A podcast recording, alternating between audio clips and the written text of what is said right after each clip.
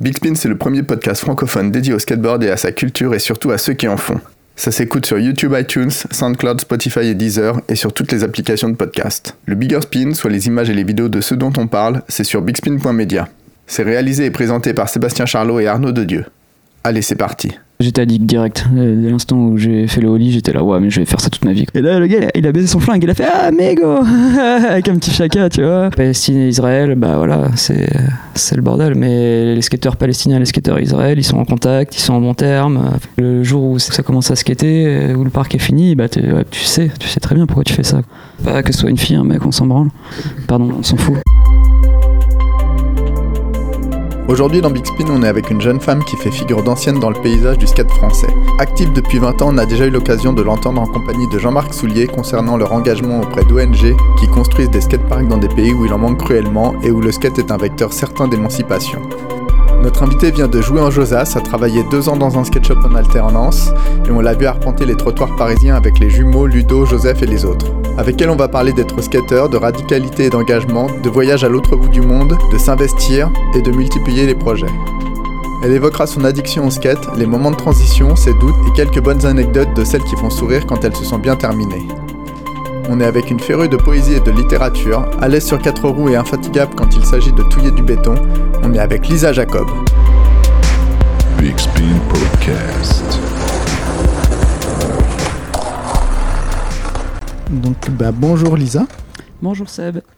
Euh, et ben, finalement, on se croise. Ça fait plusieurs fois que je te sollicite et tu étais à droite, à gauche, et puis j'étais pas là non plus disponible. Et, et finalement, on arrive à, à se poser.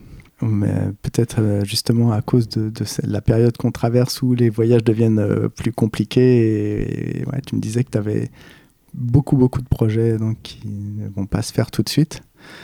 C'est ça, ouais, petit contretemps, mais bon, on verra. Il y a d'autres projets qui arrivent euh, à la place et juste, euh, ouais, on s'adapte, un peu comme tout le monde, j'imagine, mais ouais, c'est du gros changement. Ouais, bon. Et qu'est-ce que tu avais de prévu, les grandes lignes? Bah déjà, moi, quand le corona est arrivé, j'étais à Kingston en Jamaïque et euh, j'étais plus ou moins rapatrié fin mars, alors que je devais rester un peu plus. Et euh, après, du coup, je devais, en mois de mai, je devais un trip en Palestine euh, avec des filles et on devait euh, passer deux semaines en, en Palestine, ouais, faire des images, euh, skater. C'est- c'est- J'avais bien hâte parce que ça faisait longtemps que j'avais pas fait ça. Donc, Ah oui, euh, voilà, c'était un, un trip skate. C'était Ouais, pas aller con- construire un c'était skatepark. voilà, C'était des vacances, quoi, pas de travail. Des vraies vacances, du skate, euh, du soleil et euh, des, des bons moments, ouais. C'est ça, exactement. Donc, ouais, évidemment, ça, ça a été annulé. Enfin, reporté, j'espère. Et sinon, je devais travailler à Budapest euh, au mois de juillet, mais pour un skatepark cette fois, et ça, pareil. euh, Enfin, ils, ont annu- ils ont annulé, reporté. Enfin, du coup, ouais, j'ai fait des trucs différents. Du coup, je suis allé euh, travailler en Normandie euh, pour la même boîte de skatepark à qui euh, on a travaillé sur euh, le parc de Havron et faire un peu de sous. Il y a deux semaines, j'ai été travailler en Hollande aussi. Et ouais, entre-temps, en fait, j'ai bossé sur mes projets principalement, donc euh, le magazine Forever Playground. Et aussi, euh, j'en ai profité pour euh, ouais, du confinement. Pour, euh, je me suis enregistré en tant qu'ONG. Je fais plein de trucs, plein de paperasse, euh, des trucs à ouvrir un compte bancaire aussi, tous ces trucs-là, faire un site web, enfin ouais. Ah, donc tu, tu développes ton activité Ouais, c'est ça un peu. Avec, Vas-y, euh, avec- dis-nous les, les, les- est-ce qu'il y a des noms, des, des Mm. intitulés de tout ça? Alors, euh, c'est une ONG qui s'appelle Forever Playground. Et en fait, c'est dédié euh, documenter les projets sociaux euh, dans le skate. Et donc avec le magazine principalement, mais aussi on a le site web où euh, il y a un blog aussi. Tu peux là, c'est en ligne depuis hier et tu peux déjà voir du coup euh, il y a des interviews, d'autres trucs et aussi c'est aussi le, but c'est aussi de partager un peu de, savoir culturel autour du skate. Donc on a une partie ressources où tu peux voir des conférences. Enfin, tu as des liens pour des conférences, des liens pour des, des études sur le skate, que ce soit pas forcément des projets sociaux, enfin que ce soit des projets sociaux ou des choses sur la- l'architecture ou euh, sur l'écriture, sur euh, la santé mentale, enfin plein de trucs, mais autour du skate. Plein de thèmes différents. Un deuxième numéro? Ouais, deuxième numéro, ouais. et qu'on peut trouver qu'on peut trouver euh, donc sur le site web, tu peux commander et bon voilà, ça, comme ça vient de sortir hier, j'ai pas eu le temps de trop m'occuper de, la distribution encore, mais ça va, ça va arriver dans les shops. enfin en tout cas à Nosebone, Vega, ABS enfin les gens que je connais principalement. Et ouais, j'étais un peu embêté pour les. Parce que d'habitude, ouais, il y avait des événements de prévus, mais là, c'est un peu compliqué de, ouais, de faire des événements en ce moment, donc euh, j'attends un peu, on va voir comment ça va se passer. Et, euh, et dans ce numéro 2, euh, bah, comme je, je, viens de, de l'acheter, de l'acquérir, donc tu es rédac chef de ce projet? Ouais, c'est à peu près ça, ouais, rédac chef, directeur de la publication. Enfin, c'est moi, c'est mon, mon, projet. Et après, j'ai beaucoup de gens qui m'aident, euh, donc euh, principalement sur les photos en fait, parce que je suis pas photographe, donc il euh, n'y a aucune photo qui, il y a peut-être deux photos de moi, mais sinon c'est des vrais photographes qui participent à ça, qui qui étaient sur les projets, du coup qui qui m'envoient leurs photos. Et quelques personnes aussi qui écrivent. Léo Poulet, il a fait un article sur la Syrie et euh, d'autres gens en Irak aussi. Il y a Shane Karik qui a fait un super article. C'est le directeur des programmes à Make Life Skate Life et du coup il a écrit un, chouette article sur, euh, sur le programme qu'ils font dans le camp de réfugiés. Ils font skater les, les réfugiés, ils les amènent au parc à Sully qu'on a construit.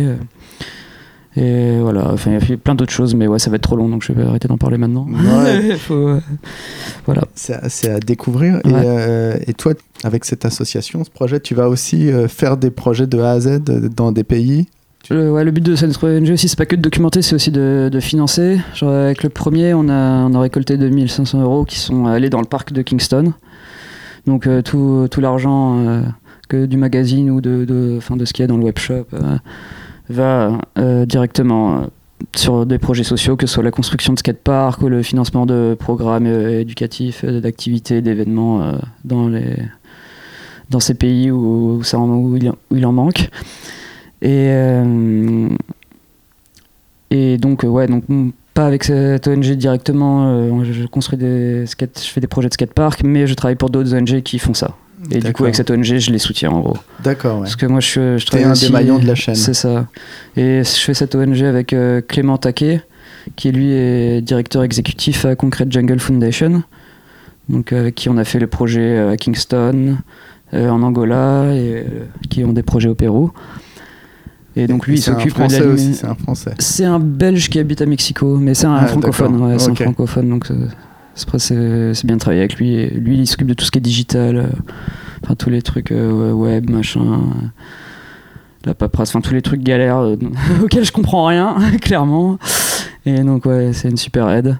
Et voilà, c'est parce que c'est à côté de ça, je travaille aussi avec lui sur Concrete Jungle Foundation. Et lui, il fait des skateparks. Voilà, lui, il est, du coup, il est directeur exécutif dans Concrete Jungle, qui qui construisent des parcs et euh, aussi euh, s'occupent des programmes après la construction. Donc à chaque ah. fois, il y a euh, le directeur des programmes, Tim Van Asdonk. Lui, à chaque fois, il, là, il est encore en Jamaïque en ce moment, depuis mars. Et à chaque fois, il reste trois, en général au moins trois mois, mais là, avec le corona, il reste plus de six mois parce qu'il n'a pas pu commencer à travailler direct. Et, après, quel, type, quel type d'activités sont organisées autour du parc? T'as des, euh, des cours de skate euh, qui sont donc euh, gratuits, financés par l'ONG évidemment. des, tu peux aussi juste venir et prendre des boards. T'as un programme avec, avec un, un loaner programme avec des boards où, les gens peuvent, peuvent, juste les prendre pour la journée, les rendre, choses comme ça. Il y a aussi on finance, euh, enfin, il y a des jobs pour les gens, pour les locaux, les skateurs locaux qui sont impliqués. On propose des jobs comme euh, skatepark manager, skate teacher, community manager, vidéographeur. Enfin, il y a genre 7 postes pour voir que, que nous on finance, que du coup ça crée des opportunités et les gens là-bas peuvent vivre du skate. Donc ça c'est plutôt cool. Et après du coup ils peuvent aussi nous demander euh, faire des proposals pour euh, des événements, genre euh, s'ils veulent je sais pas faire un atelier DIY ou, ou faire une première ou je sais pas essayer de faire des boards ou j'en sais rien. Ils peuvent faire une proposal et si si nous on la valide, ben on leur, on leur donne un budget pour qu'ils arrivent à monter leur projet quoi. Donc plein de choses comme ça. Et pendant la construction aussi, par exemple à Kingston, on avait le Apprenticeship Programme. Donc ça veut dire qu'on euh, avait six skateurs locaux qui étaient eux payés pour travailler avec nous, pour, apprendre à construire des skateparks, pendant que nous on, travaillait bénévolement. Mais ça, c'est, enfin, moi je trouve ça important. C'est pas comme ça, ça permet de, ouais, de passer les savoir-faire et on vient pas juste, euh, on fait un truc, on se barre quoi. C'est aussi créer une dynamique, que leur scène puisse évoluer, que surtout elle soit, soit sustainable, enfin, je sais pas comment dire en français, viable, enfin, qu'ils puissent en vivre quoi, tu vois, y ait que ça crée des opportunités. euh, Qu'il y ait un, un système économique C'est qui ça, se qui se mette en place et, et- qui soit vertueux et qui, qui intervienne à différents niveaux euh, de compétences et, et qui va emmener d'autres euh, jeunes. c'est ça. Et donc on les aide à mettre ça en place, mais après le but c'est qu'au bout de 3 à 5 ans, bah, que voilà, nous, on arrête de les aider et que ça, soit, ça marche, ça marche directement pas chez eux. Quoi. Euh, tu me parlais d'un film par rapport à ce projet à Kingston Mhm. et ça s'appelle Euh, ça s'appelle The Wave, ça a été dirigé par euh, un Allemand, Julie Sontag. Et ouais, donc c'est c'est pour raconter l'histoire un peu de, de la naissance du skate en Jamaïque. Donc ça part d'assez loin avec le surf aussi. Et de ouais, comment ils ont ils arrivaient à se procurer des, des boards où il n'y avait rien. Après comment ils ont voulu comment ils ont découvert le skate et fait leur premier leur premier DIY et, et l'attente d'un skatepark en fait. Et finalement où euh, et ouais le résultat de, de toute cette attente de toute cette motivation qui a résulté euh, euh, dans le projet de Kingston en Jamaïque où donc on est venu en mars pour, pour faire ce 1300 mètres carrés. C'est un, un gros skatepark c'est une belle histoire, donc je, je recommande le documentaire, c'est vraiment bien. C'est prévu dans plusieurs festivals, ça a déjà fait un, ça fait un festival à Rotterdam, Amsterdam la semaine dernière, c'est dans une, vingt, enfin, on est une, une trentaine de festivals. Ah d'accord, ouais. Du coup, c'est pas tout de suite sur les internets, mais euh, eh ben, on va reprendre au début. On- Donc, tu vas nous expliquer comment toi tu découvres le skate et comment tu te mets à faire du skate euh, en essayant de, voilà, de contextualiser, euh, de remonter à une époque où c'était euh, différent, la place de la femme dans le skate. Ok, ouais, du coup, moi j'ai commencé, bah, ça fait bientôt 20 ans, enfin, ouais, 2001 quoi. Et j'avais 15 ans. Et, bon, j'ai commencé dans la rue à côté de chez moi, toute seule. C'était où? À jouer en Josas, ouais, dans les Yvelines. Donc c'est là d'où je viens. Et ouais, au début, euh, il y avait un tout petit, il y avait rien un peu où j'étais, il y avait un mini skatepark avec juste trois modules en métal. Mais moi, pendant un mois, j'étais dans la rue à côté de chez moi et je m'étais mis en tête qu'il fallait, je pouvais pas aller là-bas si je savais pas faire, si je pas monter le trottoir. Donc, euh, pendant un mois, j'ai fait ça toute seule, euh, j'ai essayé de faire des ollies jusqu'à ce que j'arrive à monter le trottoir. Et puis après, voilà quoi. Après, j'ai quitté le- la petite rue à côté de chez moi. Et qu'est-ce qui t'a motivé à faire du skate? Qu'est-ce que tu as vu voilà, de cette culture ou de ce sport de... qui, qui a été le déclencheur? Je sais pas trop parce que euh, à l'époque je connaissais, je savais même pas qu'il y avait des magazines, je savais pas qu'il y avait euh, qu'il y avait des pro skateurs, enfin je connaissais un peu rien. Enfin, en gros j'avais une planche quand j'avais 10 ans j'en ai fait genre 3 mois avec mes potes, euh, on faisait plein de downhill, assis, euh, enfin on s'éclatait, c'était le feu. Puis un jour je me la suis fait voler, j'ai juste, plus skaté, mais entre temps mes deux sœurs en avaient un, petit peu fait et du coup quand j'ai eu 15 ans, euh, il y avait des boards à la maison et j'avais envie de faire. Je me souvenais que quand j'avais 10 ans, j'arrivais pas du tout à faire au lit alors que j'avais des potes qui le faisaient. Et je me suis dit, tiens, je vais réessayer. Et voilà quoi. Et qu'est-ce qui t'a motivé à continuer? Parce que après, même si on est en 2001 et que le skate c'est, enfin déjà partout, euh, il y a très peu de filles qui font du skate. Est-ce que ça, est-ce que ça tu le constates? Est-ce que ça tu le considères? Non, du tout. Et là-dedans, ouais, ouais, il y a un petit truc qui me dérange en fait, c'est que ouais, j'ai l'impression de, depuis une dizaine d'années d'être euh, vachement plus euh, considéré euh, par, avec, par mon identité, quoi, en fait, enfin par mon genre. Et ça me gêne un peu parce qu'à l'époque, il n'y avait pas de filles qui skate, garçons qui skate, enfin, on était juste tous des skateurs. Alors que maintenant, on, dit que je suis une, une skateuse. Je, je sais pas, c'est un terme que j'ai l'impression qu'il n'existait pas vraiment à l'époque. Enfin, surtout en anglais en fait, parce que en anglais, euh, Ouais. skateuse et, skate, et skater, tu vois, c'est- juste skater. Mais maintenant, on te, on te dit girl skater, alors qu'on dit pas boy skater, c'est complètement ridicule. On dit pas eh, Seb, t'es un, a boy skater. Enfin, Non, moi on me dit ah mais en fait tu faisais du skate avant. ah ouais, ça aussi on le sort les Ah, tu, tu skatais pas trop mal en fait. Euh, ouais, moi on me dit plus ça. Mais euh, ouais. Mais ouais, moi c'est un truc qui me gêne, je trouve ça vachement étrange. C'est comme si on disait, enfin, c'est comme si on disait, ouais, on te considère par ta, ouais, ta couleur de peau, ton sexe, ton, enfin, ton genre, tes orientations. Enfin, je, je trouve ça. C'est des trucs qu'en fait tu choisis pas à la naissance et ouais, Mm. ça, on, on, Parce que on moi- crée ouais, ton identité ça colle à ton identité alors que je sais pas, ça- on est juste des skateurs quoi. Du coup, c'est hyper bizarre de parce qu'avant il n'y avait pas du tout ça. Tout le monde s'en foutait en fait. Et maintenant, c'est ouais, c'est vachement catégorisé. ouais. Il y, a- il y a des filles qui skatent, des garçons qui skatent. Moi, je, moi, je trouve que le sujet du genre et tout ça, personnellement, je trouve que c'est parfois compliqué et un peu abstrait. Je suis d'accord. Euh, Et donc, j'aimerais arriver à ce que ce soit pas maladroit dans cette Mhm. conversation et même d'une manière générale. Moi, je trouve que euh, les femmes dans le skate, elles- elles- qui est un sport euh, typiquement masculin euh, depuis un certain nombre d'années, quand on voyait des filles qui skatent, des femmes qui skatent, on, on les dénommait comme ça, effectivement.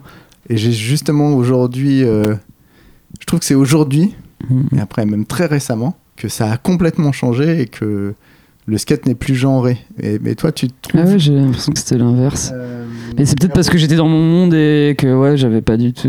Comme il n'y avait pas vraiment beaucoup de filles qui skataient, ou enfin. Ça existait même pas, du coup, ouais, j'étais juste euh, un skateur comme les autres. Peut-être, je sais pas. Je sais pas, je. Mais après, je trouve ça Mhm. intéressant parce que toi, tu le vis forcément autrement. Et comme je te disais, J'ai l'impression les- que ça a pris plus d'importance en fait, le, le fait que je sois une fille, euh, plus que le fait que je sois du skate. Enfin, le fait que je sois une fille qui Ah. fait du skate, tu vois ce que je veux dire?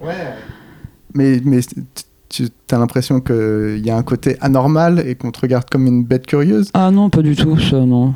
Non, juste que ça, ça a un peu trop d'importance, alors que pour moi, ce qui est important, c'est ouais, plus ouais, tes, tes valeurs, ce que tu, ce que tu dégages, ce que t'es. Enfin, Tu, tu penses qu'à l'époque, c'était suffisamment atypique pour que ce soit même pas remarqué? En 2005, ou quand tu es arrivé sur, dans la scène parisienne et quand tu as même été euh, exposé sur la scène skate française? Si, je pense que du coup, comme il y en avait extrêmement peu, bah, enfin, évidemment, t'es remarqué. Mais c'est juste que ouais, les, gens. Si, euh, en gros, c'est un peu. J'ai l'impression que c'était un peu ça. C'est les, gens, ils sont curieux, ça les étonne. Tu dois un peu faire tes preuves, en gros. Mais si les gens ils voient que voilà, t'es juste là pour faire du skate comme eux, après ça passe vite à off. On s'en fout. C'est comme, c'est comme nous, quoi. J'avais plus cette impression-là, en fait. et le, et le terme skateuse te gêne? Euh, ce soit- c'est vrai que c'est plus, en anglais parce que ouais, je. Après, ouais, tu es Je- quelqu'un aussi d'attaché à la langue. Je suis pas, je suis pas souvent à- ici, à mais c'est vrai que j'ai remarqué parce qu'en anglais, on dit ouais, on va pas dire euh, boy skater. Alors le fait qu'on dise girl skater, ça me gêne. Ah oui, voilà, parce que c'est ça. Que tu- on, on dit en anglais girl, girl skater. Ouais, Euh, ouais, mais on moi, dit je- pas moi, boy skater. Du coup, je trouve ça chelou. Enfin, Déjà, moi, je- plus ça va, plus le temps passe et plus je trouve euh, agréable d'écrire skater EUR. mm, Et je, je suis pas choqué euh, par euh, skateuse, alors que je peux être choqué par autrice ou Yeah. certains termes, euh, où la langue change complètement. Auteur avec un E, ça, je pense que ça va. Enfin, je- Mm. ça me choque moins. Euh, voilà, après, moi, j'ai. Moi, ça me choque pas. C'est marrant parce qu'il y a beaucoup de gens qui sont très attachés à la langue et qui ont envie qu'on change les pronoms, qu'on machin, et que ça vraiment que ça, le- que ça leur corresponde. Mais euh, je sais pas, moi j'ai l'impression que c'est plus neutre. J'ai pas l'impression que skater c'est masculin. Pour moi, c'est neutre. Comme auteur, pour moi, c'est neutre. Enfin, mais c'est vrai que ouais, on dit un auteur, mais bon. sais pas, j'ai l'impression que ça va pour les deux et que du, coup on met l'accent sur l'action d'écrire pour auteur et pas sur le genre de la personne qui écrit. Et c'est ça que, que je préfère. Et que c'est pour ça que pour moi, ouais, un skater, pareil, j'ai l'impression que c'est neutre et que du coup, euh, on met sur la- l'accent sur le fait que ouais, c'est juste des gens qui font du skate. Et c'est pas que ce soit une fille, un mec, on s'en branle. Pardon, on s'en fout. Et en même temps, je te disais là que ces derniers temps, les différentes conversations que j'ai pu avoir avec euh, euh, des femmes qui skatent, t'es la référence française qui a été extrêmement inspirante pour euh, voilà, toute cette génération de filles, de, de Shani Bru qui, a déjà parlé dans Big Spin à Jeanne Duval. Et tu avais l'air assez surprise d'être ce modèle Euh, Toi qui surprise, qui est- ouais, qui est- agréablement surprise, évidemment. qui est mais, euh, relativement timide aussi. Bah, c'est juste que. Ouais, je sais pas quoi dire à ça. non, bah. Non, après, je comprends parce que c'est vrai que c'était une époque où. euh, Enfin, je pense que j'ai été. Je pense qu'à l'époque, je devais être la, la seule fille en France à avoir fait euh, des, des, des vidéoparts de skate. Donc. Forcément, peut-être que. Ouais, du coup, si t'es une fille que tu commences le skate, c'est vrai qu'il n'y a pas trop de. Tu te reconnais peut-être pas forcément en fait dans ouais, d'un- tu te dis, ah, peut-être c'est pas pour moi parce que tu vois que des garçons, si, peut-être qu'il y en a qui ont besoin d'être rassurés, et tu vois ça, et tu te dis, ouais, je, peux, je, je comprends. Et toi, tu as eu un moment des interrogations, ou alors à partir du moment où tu as donc forcément inclus un groupe de garçons pour faire mm. du skate, vu qu'il n'y avait que des garçons, euh, mm. est-ce que tu as trouvé ta place facilement? Euh, Est-ce que ça t'a paru normal, logique ou? Bah au début, ouais, je pense que j'ai trouvé ma place facilement, mais je pense que j'ai eu aussi pas mal de périodes de désillusion où des fois tu te rends compte qu'en fait tu n'as pas vraiment l'impression de. Enfin, il y a toujours un décalage où t'es pas vraiment de la borne tu vois c'est juste des trucs que tu ressens c'est assez insidieux c'est pas c'est même pas des mauvaises intentions par rapport aux gens je pense c'est juste que c'est la société qui fait que voilà il y a des, espèces de réflexes ou des trucs et des fois tu fais ah, mais c'est pas, pas très grave mais euh. mais c'est des choses est-ce qu'il y a des choses que tu penses qui sont liées au skate? Ou est-ce que le skate est, est plus insidieux, les réflexions que tu as pu entendre, que tu as pu... Je pense que c'est pas que le skate, je pense que c'est la société en général. Oui, mais est-ce que dans le skate, euh, tu as ressenti... Euh, ça a été différent? Est-ce que tu as ressenti... Enfin, ma question, elle est peut-être pas évidemment claire, mais euh, est-ce que tu as pu en parler avec les gens? Du fait d'être une femme qui fait du skate quand tu étais ado? Hmm. C'est juste des questions pour... Non, pas vraiment, mais j'ai l'impression que c'était pas quelque chose que dont j'avais besoin de parler. Enfin, parce que ouais, je, c'est plus euh, maintenant que cette discussion est ouverte où je me dis, ah, ça me fait me poser des questions en fait. Mais à l'époque, euh, ouais, c'était c'était pas un truc dont on parlait vraiment, j'ai l'impression. Juste, euh, ouais, on faisait du skate et voilà quoi. Mais après, ouais, les... mais moi ça m'arrangeait parce que j'avais pas envie qu'on ouais, d'être la fille qui fait du skate. Euh, qu'on me En fait, j'avais pas envie qu'on me considère à part. J'avais envie de faire juste faire partie de la bande euh, au même titre que n'importe quel garçon et, et j'avais pas envie de cette euh, extra attention sur, le fait que j'étais une fille, je pense. Et en même temps, c'est. je sais pas, après, j'ai pas côtoyé de femmes qui fait du skate, que ce soit dans les, bandes de potes, les sessions. C'était assez. C'est plus maintenant où, où je trouve personnellement, quand je vais skater à République avec les vieux et qu'il y a des gens plus jeunes, des ados, et qu'on est le matin, on est quelques quarantenaires, là, et qu'il y a des jeunes filles qui skatent, voilà, j'ai constaté que voilà, le skate, il n'y avait plus de gens. C'est un constat que j'ai fait il y a mm-hmm. quelques mois. C'est terminé. Le skate que j'ai connu mm-hmm. n'existe plus euh, en tant que tel.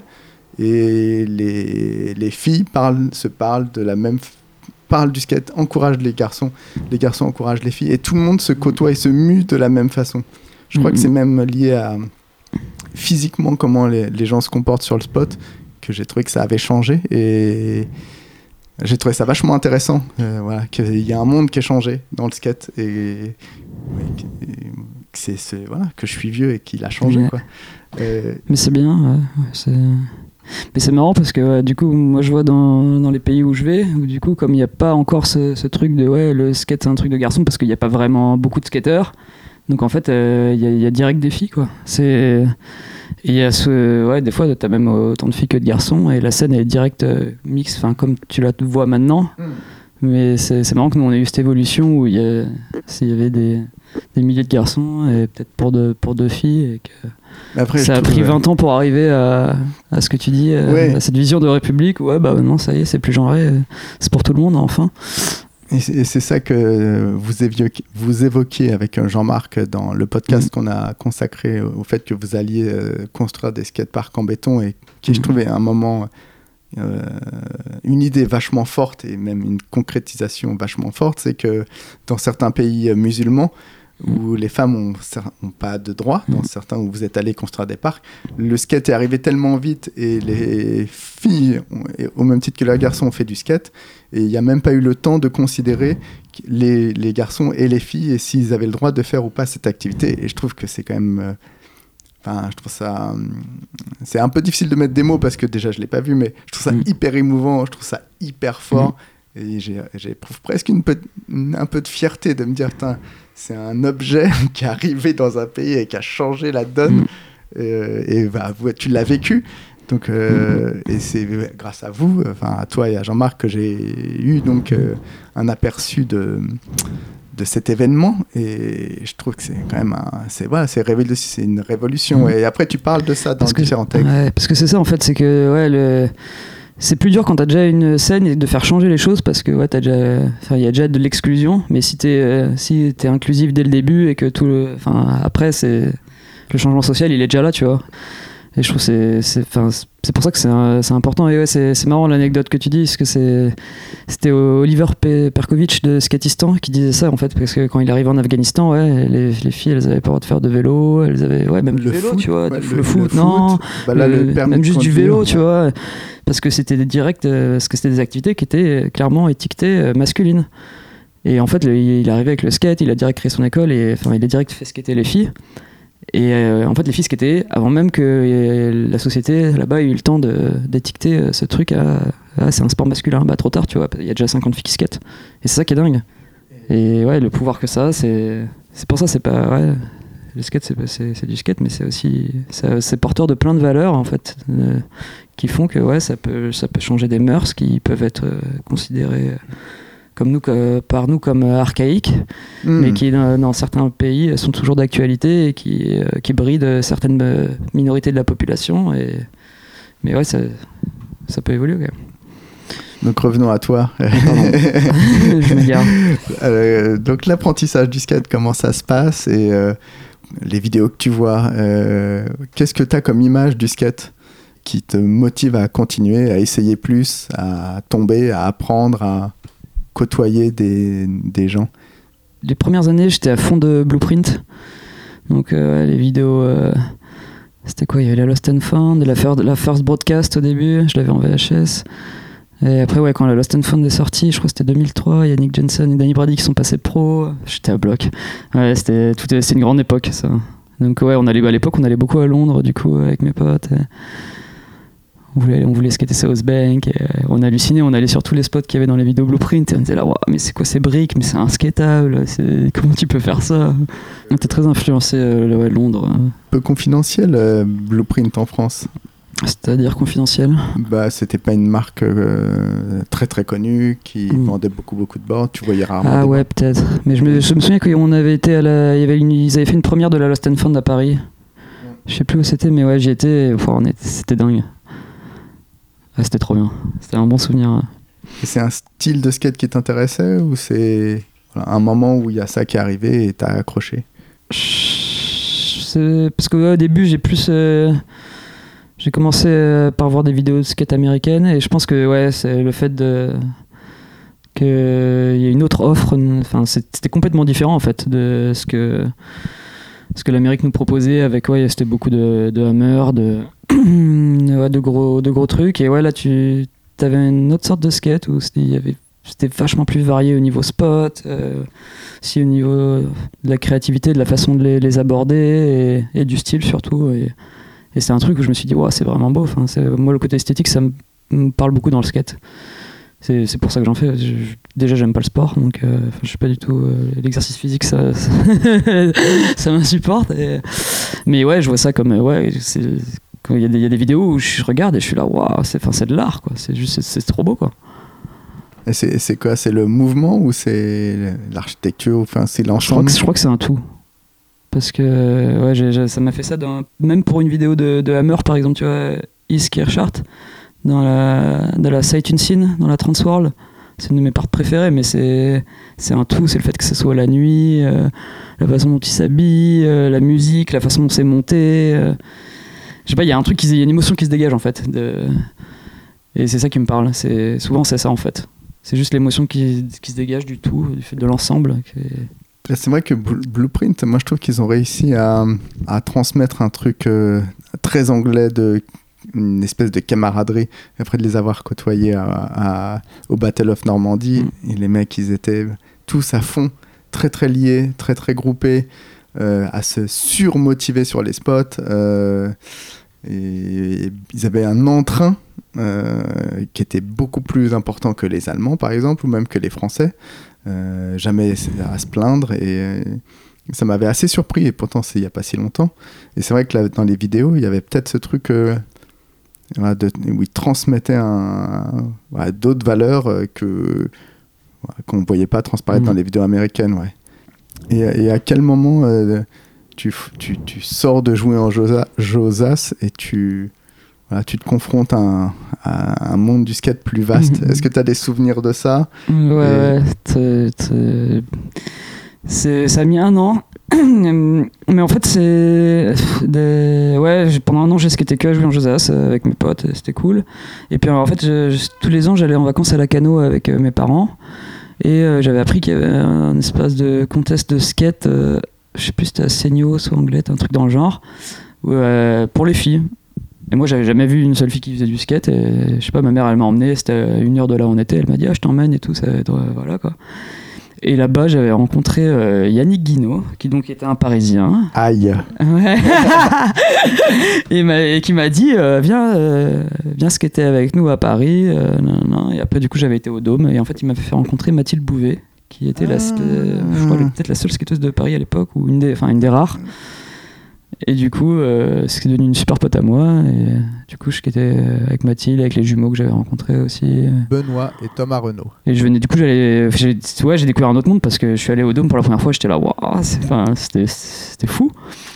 Et du coup, après, euh, les gens sur Paris m'ont amené à, m'ont dit, ah, viens, on va à Bastille. Enfin, bah, je- pff, mon monde s'est élargi, quoi. Tout d'un coup, il y avait plein de spots partout. C'était dingue, quoi. Et du coup, je, je skatais plus qu'à Paris après, quoi.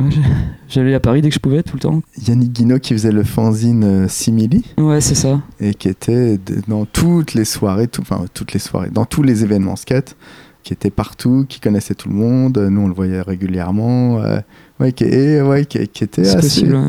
qui était assez lié aux filles du skate, effectivement. Il était très. euh, Ouais, il supportait beaucoup. Euh, il poussait, il aimait bien. Avec un entrain euh, tout le temps. il était tout le temps à fond. Ouais, c'est vrai. Il était très motivant. ouais. Et non, et donc, t'as l'âge des jumeaux, ouais, c'est ça? Non, ils ont 4 ans de moins que moi. Mais ouais, moi je les ai. Ah oui, ouais. ouais, j'ai dû les connaître. Je devais avoir 10, je sais pas, 18 ans, mais ils devaient en avoir 14.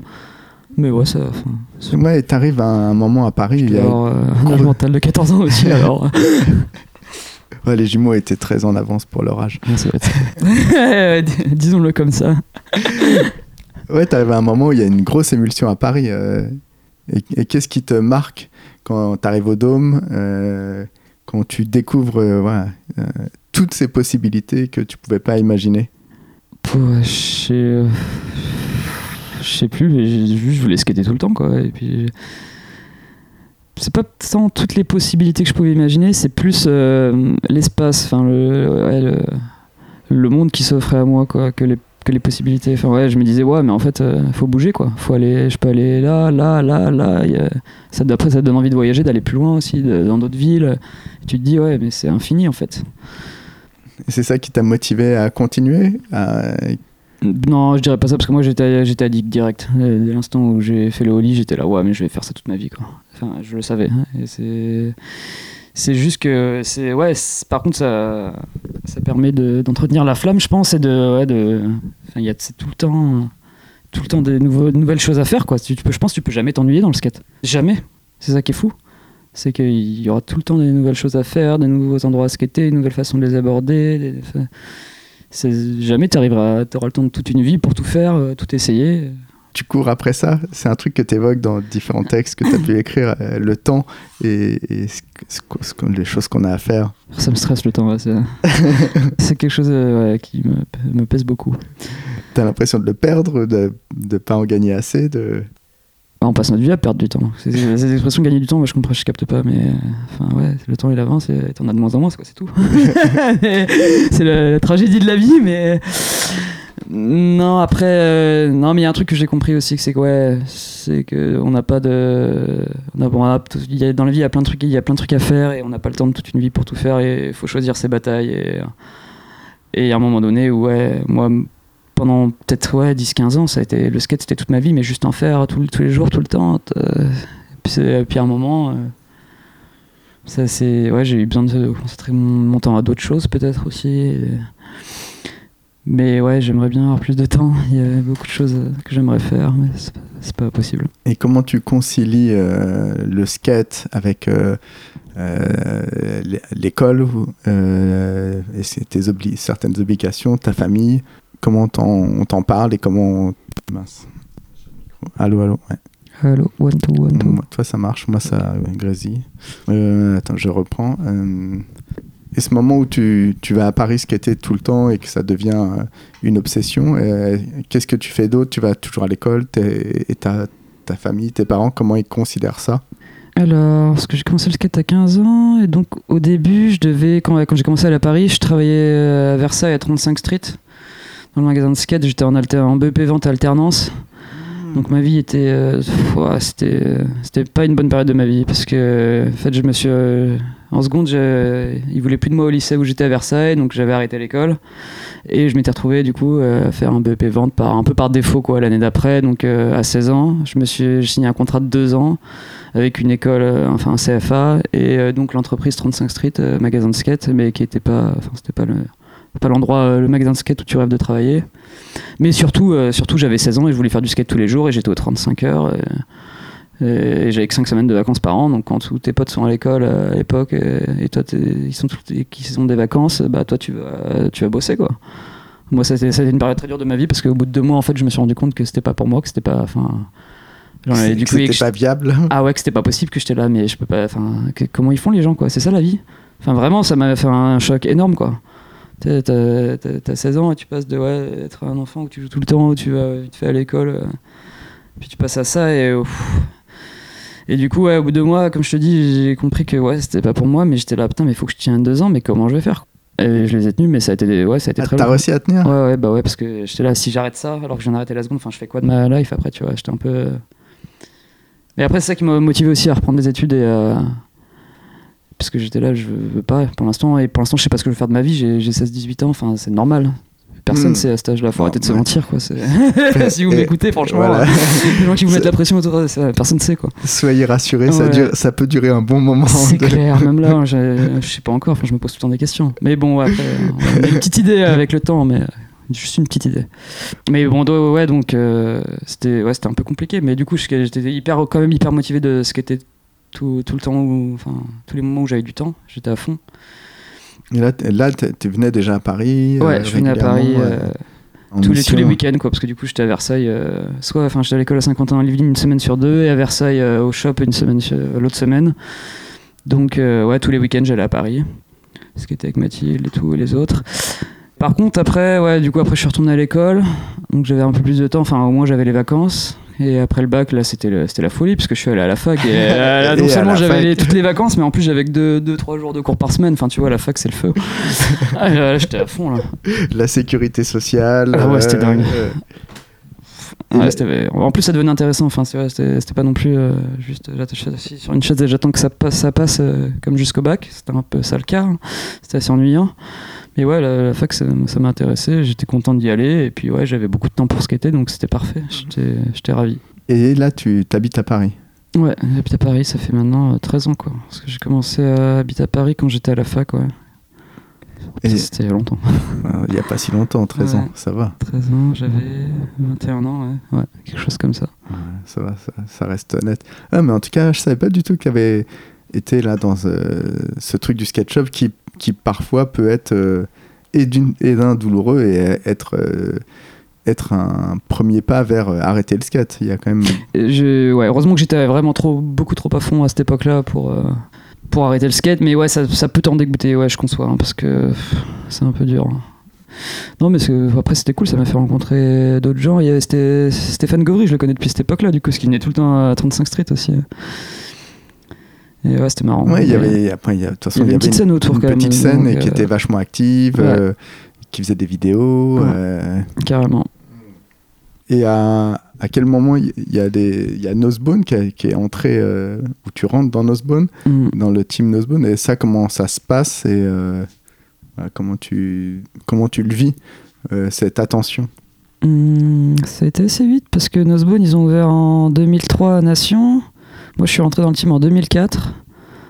Du coup ça faisait ça faisait trois ans que je skatais. Et euh, c'est ouais, à l'époque c'était Olivier Biarrotte qui m'a fait rentrer dans le team. qui, qui travaillait à Nosebone? Ouais. Voilà, qui travaillait à Nosebone, qui était aussi dans le team. Et, et voilà, ouais, non, ça s'est euh, ça s'est bien passé direct. Moi j'étais à fond, j'étais là, trop cool. Enfin voilà quoi. tu t'es pas posé plus de questions de ça que ça de savoir euh, si c'était légitime pas légitime euh, le fait que tu sois une femme, pas une femme Si, je pense bien sûr, parce qu'après il y a la question de niveau qui se pose quand tu vois que tous les autres dans le team ils sont plus forts que toi, les mecs. euh, c'est un peu. euh, forcément, tu te dis, ok, on- ouais, je pense qu'inconsciemment ça vient dans ta tête à un moment donné on- dont tu te dis, ah ben ouais, on me sponsorise parce que je suis une fille, tu vois. C'est sûr. Ouais, après c'était une opportunité et je me, enfin, je trouvais ça cool que, et- que peut-être qu'il allait supporter une fille, je sais pas. Enfin, je dis ouais, je me suis pas non plus posé plus de questions que ça, je t'avoue, parce que j'avais envie de faire du skate, j'avais envie de faire des choses, enfin, j'avais envie de, ouais, de partir en tour, de faire du skate avec des gens motivés qui ont envie de faire du skate. J'étais juste trop à fond de skate et du coup c'était une opportunité parfaite quoi à ce moment-là. Et c'est vrai parce qu'après du coup on a, on a filmé pour la rendez-vous. Moi j'étais à fond quoi. J'étais c'était trop cool, c'est ce que j'aimais faire quoi. Je, juste ouais, aller de spot en spot, faire des missions. J'étais Et là, et là s'adapter à, à ce truc de vidéo, euh, comment ça se passe? C'est un truc euh, ouais, qui, qui vient naturellement euh, ouais, T'hésites pas à, à partir en tour à, et à skater et Euh, ouais parce que C'est pareil, c'est pas un truc où. Après, c'est des, Mm. des, des garçons, je peux leur poser les mêmes, les mêmes, Ah, les mêmes questions. Ouais.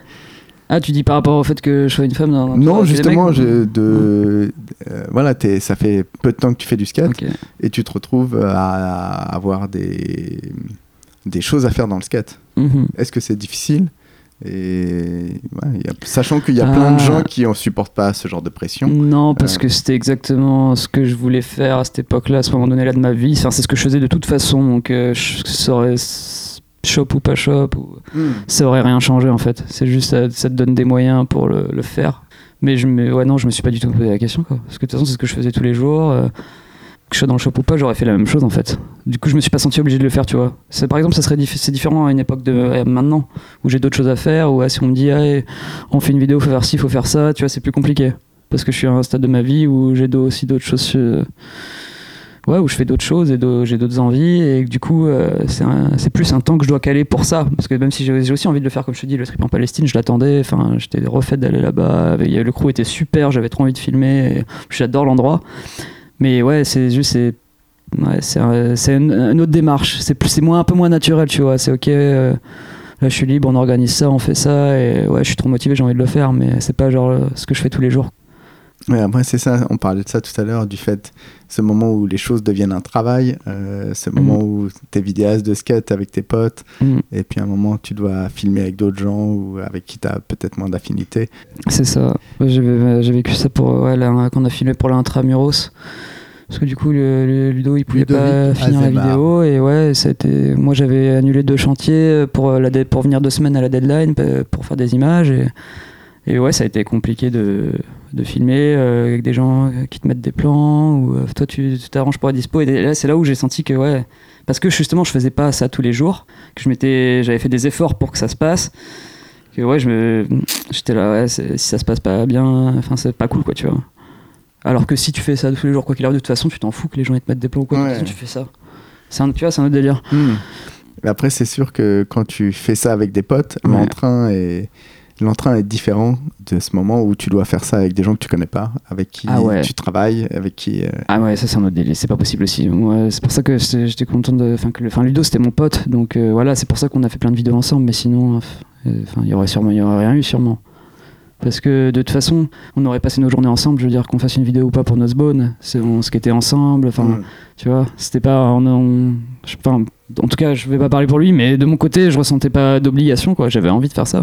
J'avais envie d'être avec lui, faire du skate, et je pense que lui, à cette époque, il avait envie de filmer du skate, et alors, euh, le faire avec ses potes, bah ouais, normal. Et l'émission avec Nosebone, comment ça se passe ouais, Ludo Azemar, qu'on a déjà interviewé, Mm. tu filmes avec lui et voilà, c'est des choses, euh, voilà, c'est naturel et il te pousse euh, à, te surpasser. T'as des objectifs, toi. Hmm, je sais suis pas sûr qu'il me pousse, mais moi en général, je sais ce que je veux faire. Je me dis ouais là j'ai envie de faire tel trick à tel spot, on y va. Lui, euh, il est là ouais bah vas-y banco, chambé, on y va. Il me suit quoi, il est, motivé. Peut-être après ouais de temps en temps il peut, il va donner quelques idées euh, si, s'il a des trucs en tête et qu'il se dit que je pourrais faire tel truc. Mais ouais c'est assez, je dirais que c'est assez naturel quoi. Et après, tu as des sponsors qui entrent dans le dans le dans l'équation. Euh, ouais, c'était. C'est Luigi qui m'a fait rentrer chez Vans après en 2006. Je crois qu'il avait demandé. Ouais, c'était Alexis Josion à l'époque. Alexis, il avait dit direct, il avait fait Ouais, quoi, j'en mets. Voilà. Et du coup, j'ai j'ai eu des Vans depuis. C'est une pression supplémentaire tu, Et tu comprends qu'on te, qu'on te sponsorise? T'as envie de ça? Bah, non, du tout, parce que comme je te disais au début, enfin, je savais même que ça existait. Mais euh, non, ça n'a jamais été un objectif. Parce que je pensais. Parce que quand c'est arrivé, en fait, je pensais pas. J'imagine que je pensais ne pas avoir le niveau, ne pas avoir ce qui enfin ne pas le mériter, ne pas avoir était depuis assez longtemps. Ou je pense que ça m'était même pas venu à l'idée. Quoi. J'avais trop envie de faire du skate tout le temps et c'est ce que je faisais. Et, du coup, c'est venu, venu comme ça et j'étais oh, ok, ok, trop bien. Mais, mais après, moi, j'ai jamais ressenti comme une pression parce que, enfin, c'est pas, ouais, c'est une grosse marque qui te donne des chaussures, mais enfin, je sais pas, j'ai jamais été payé donc euh, ça aurait été différent. Mais enfin, j'ai un peu tout le temps tout payé moi pour moi donc euh, après euh, je sais pas j'ai pas j'avais jamais l'impression d'avoir de devoir rendre des comptes surtout que de toute façon je le faisais naturellement à l'époque vu que voilà je, je filmais tout le temps enfin on faisait plein de trucs et, euh, tant que tu skates en fait t'as des vannes au pied tu- ils sont contents c'est ça Mm. je pense hein, je, je, je sais pas s'ils attendent des trucs euh, spécifiques euh. j'espère pas mais À quel moment il y a des, des événements avec que des filles? Est-ce que tu as le souvenir là qui, À quel moment ça arrive ça en France en tout cas? En France, alors, si mes souvenirs sont bons, parce qu'il y avait eu un, un contest à Caen, je sais pas si c'était ça le déclencheur ou quoi, mais ouais, je- au Getail de Caen, le skatepark indoor, j'avais rencontré Claire Allôme, qui est une super amie. Et on est, il y avait aussi Claire Sertel qui était venue, Pascaline à l'époque. Enfin, il y avait un peu en gros euh, toutes les, les filles qui faisaient du skate en France, quasi. Enfin, je pense celles qui étaient motivées, en tout cas de bouger et tout, qui étaient venues.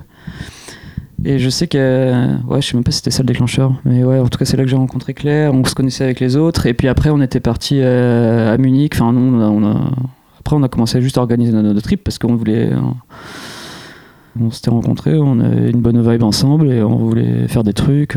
Ouais, avec elle, avec Claire Alloum et tout, j'étais Mathilde Bouvet, on était parti à Bratislava aussi. Euh, on était à peine majeur. Enfin, Claire, elle était mineure même aussi. On était allé à Munich. Euh, ouais, je sais pas, on avait fait quelques trips en Europe. Ça faisait du bien de se retrouver avec euh, d'autres femmes qui font du skate. Est-ce que les garçons avaient leur place? C'est des questions. Ouais, C'est- marrant parce que tu poses des questions que je- ça m'est jamais juste jamais venu à l'idée quoi. C'est juste ça s'est fait comme ça. Genre on était potes entre nous donc euh, on s'est dit ah c'était un groupe de potes qui allait là. Après euh, sinon j'ai des fois ouais des fois on allait on se faisait des trips par Barcelone avec Joseph et les jumeaux parce que c'était un autre coup de potes ou ou des fois pour des trips Nosebone ouais avec d'autres gens parce que voilà c'est c'est le crew. qui- Mais ouais c'est je me suis jamais vraiment posé la question de ouais. euh, si, si- c'est ouais c'est Est-ce qu'il y avait une synergie ou une, une synergie féminine euh, Je pense qu'il y avait un truc quand même parce que c'est on était peu euh, à faire du skate et euh, je pense qu'on se sentait ouais on était là ouais putain elle est comme moi elle est pas c'est juste qu'on se sentait plus différente en fait des autres filles plutôt que ce truc de euh, de, de- de se positionner C'était plus une façon de se positionner aux autres filles qu'aux aux garçons dans le skate? Ouais, j'ai l'impression que C'est- ça en fait. hein. Ouais, si, mais c'est l'impression que j'en ai en fait parce que en fait tu te retrouves enfin moi à l'école, j'avais pas d'amis filles euh, quasi jamais quoi. Tu te, retrouves- tu te retrouvais jamais dans les et à chaque fois tu commençais un peu à parler avec des filles, enfin tu vois, c'est à l'époque euh, enfin quand t'es ado, j'ai l'impression que c'était hyper superficiel. euh, les meufs qui parlent de maquillage, de coiffure, de machin, t'as juste envie de faire du skate, tu t'en branles et, et elles, tout- elles parlent tout le temps de mecs, de ah ouais, lui euh, t'as vu à la boum pour l'embrasser. Enfin tu vois, c'est- hyper cliché ce que je dis là mais C'est la, c'est la mais réalité. Mais ouais, c'est c'est l'apanage de l'adolescence. moi j'étais à un autre niveau dans ma vie où je me reconnaissais pas dans, enfin j'étais pas du tout dans le- sur le même état d'esprit, les mêmes vibes et du coup ouais quand je me retrouvais avec d'autres filles qui faisaient du skate et j'étais là ouais putain en fait il y en a d'autres des comme moi qui s'en foutent de, qui veulent ont juste envie de faire du skate, euh, de rigoler, de voyager, enfin de... et ça ça faisait plaisir quoi, tu vois, c'est là, pff, je suis pas la, je suis pas la seule quoi, je suis pas une extraterrestre quoi, en fait non, euh, elles sont pas toutes comme ça quoi. Euh, J'espère que tu vas rassurer la jante masculine qui écoute. je sais pas.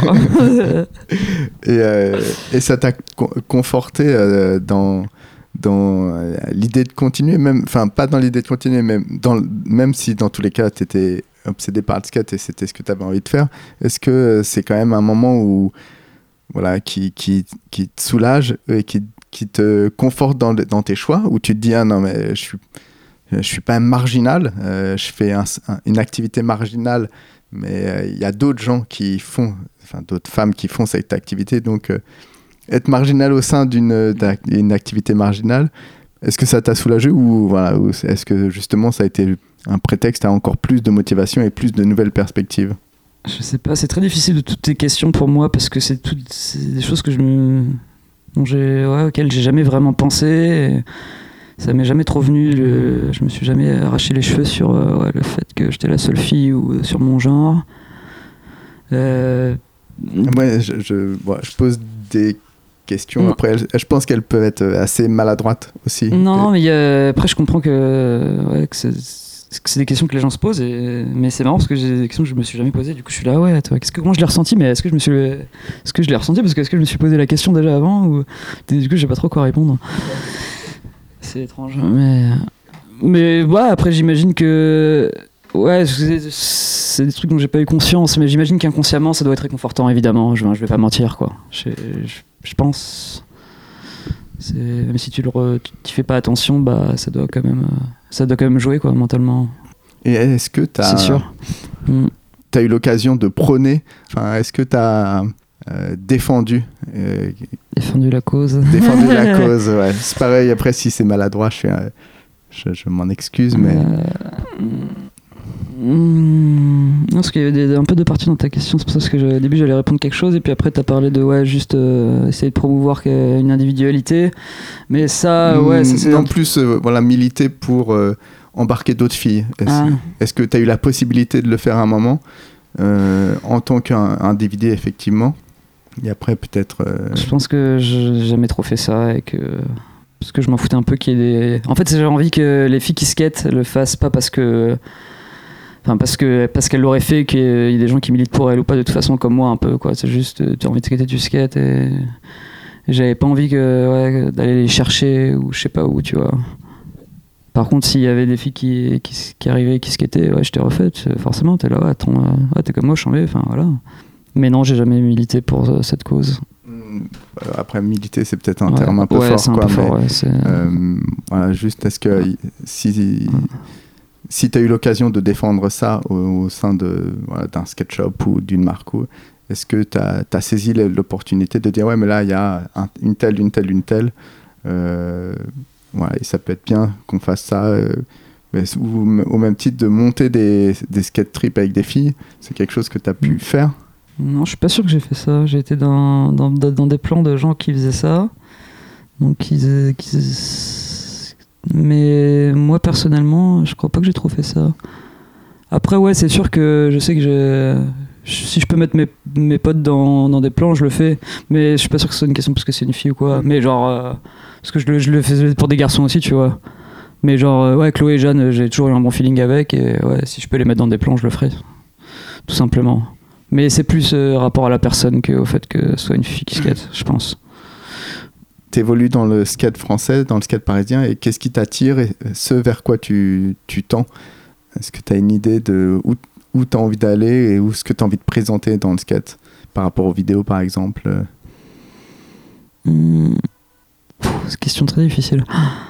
Mais je sais pas si j'avais envie de présenter euh, quelque chose en particulier. Je voulais juste, euh, ouais, je pense juste montrer le meilleur de moi-même, essayer de ouais, me dépasser, de, ouais, dépasser mes limites, euh, filmer des, trucs que j'étais pas sûr non j'étais capable des fois. Ludo il pourra te dire j'ai essayé nombre de trucs euh, que j'ai jamais réussi à rentrer, mais bon voilà quoi, c'est euh, le game, c'est tu testes quoi, c'est marrant, t'es là voilà je vais faire ça. Et en fait le jour bah en fait je me suis peut-être un peu surestimé.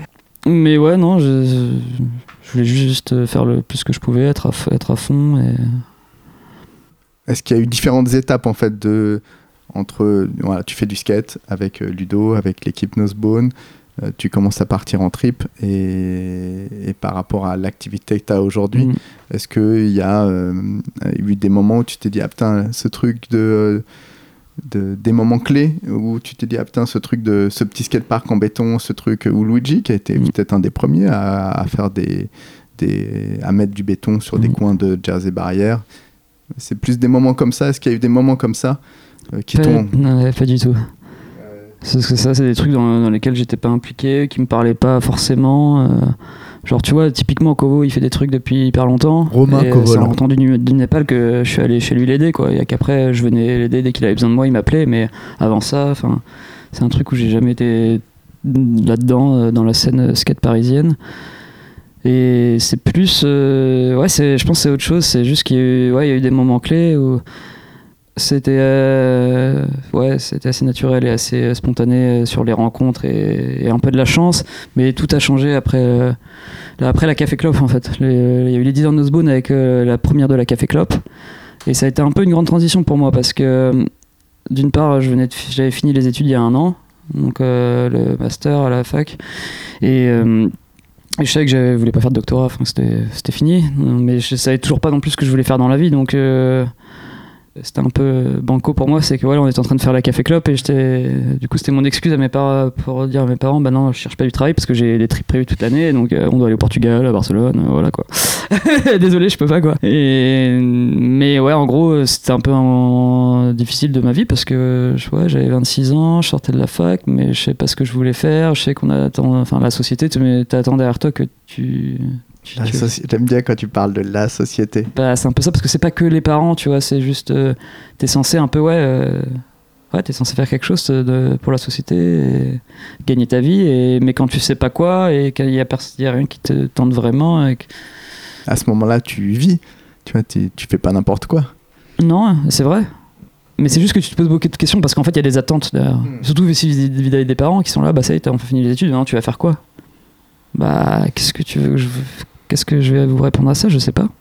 Mais c'est compliqué de dire je sais pas et de dire euh, je vais prendre euh, du temps pour euh, trouver ou. et en attendant, parce que après, je sais pas, tes parents, peut-être qu'ils ont peur que tu, ouais, tu vas passer un an à faire la teuf ou à te droguer ou j'en sais rien, tu vois. Mais c'est vrai, c'est. Ouais. Même toi, tu sais pas ce que tu vas faire, donc peut-être que c'est ce qui va se passer. Du coup, j'ai, voilà, on a fini de filmer pour cette vidéo. Et pas longtemps avant la première, en fait, je parlais euh, par hasard avec Louisa Menke sur Instagram, parce qu'à l'époque, elle était en Australie. Et, et j'ai envoyé un message, je fais, ah, c'est où Ah, Je suis en Australie. euh, mais, euh, et là, elle me dit, euh, ni d'Ève ni d'Adam, mais là, je, je pense à aller voyager en Thaïlande ou en Inde ou au Laos, je sais pas quoi. Et moi, je lui réponds, euh, putain, ouais, trop bien, je viens avec toi. Ben ouais, en fait, euh, un mois plus tard, on partait euh, toutes les deux en Inde pour euh, et au Népal pour cinq semaines, et... mais sans savoir ce qu'on allait faire là-bas. Enfin, il n'y avait pas de plan. euh, c'était tout. euh, Mais ça m'a un peu sauvé parce que ouais, il y a eu la vente première de la Café Club et ouais, trois semaines, trois semaines après, je suis parti euh, parce que sinon j'avais plus de plan. J'étais là, je fais quoi de ma vie? En gros, c'était mon ex-projet quoi. J'étais bon, bah là j'ai ça. On verra après, tu vois. C'était, je gagne du temps parce que voilà. Et puis après. euh, Tu vois que finalement, tu gagnes du temps. bah, ouais, enfin, tu gagnes du temps sur les, les attentes des, des gens, quoi. Sur répondre à, à leurs attentes. Mais du coup, euh, ça fait que après ma vie s'est enchaînée, j'ai pas trop eu le temps de, de me poser, de moi, j'ai, enfin, moins de me poser moins de questions, quoi. Parce que ça m'a amené des rencontres, euh, des projets, des.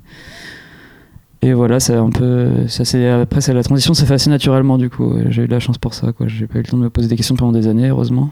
Mais bon, après, je dis ça, mais je m'en pose encore. hein. Des fois, je me réveille, je me dis, euh, ouais, j'ai mal partout, j'ai mal au genou, pourquoi je fais ça? C'est- Voilà.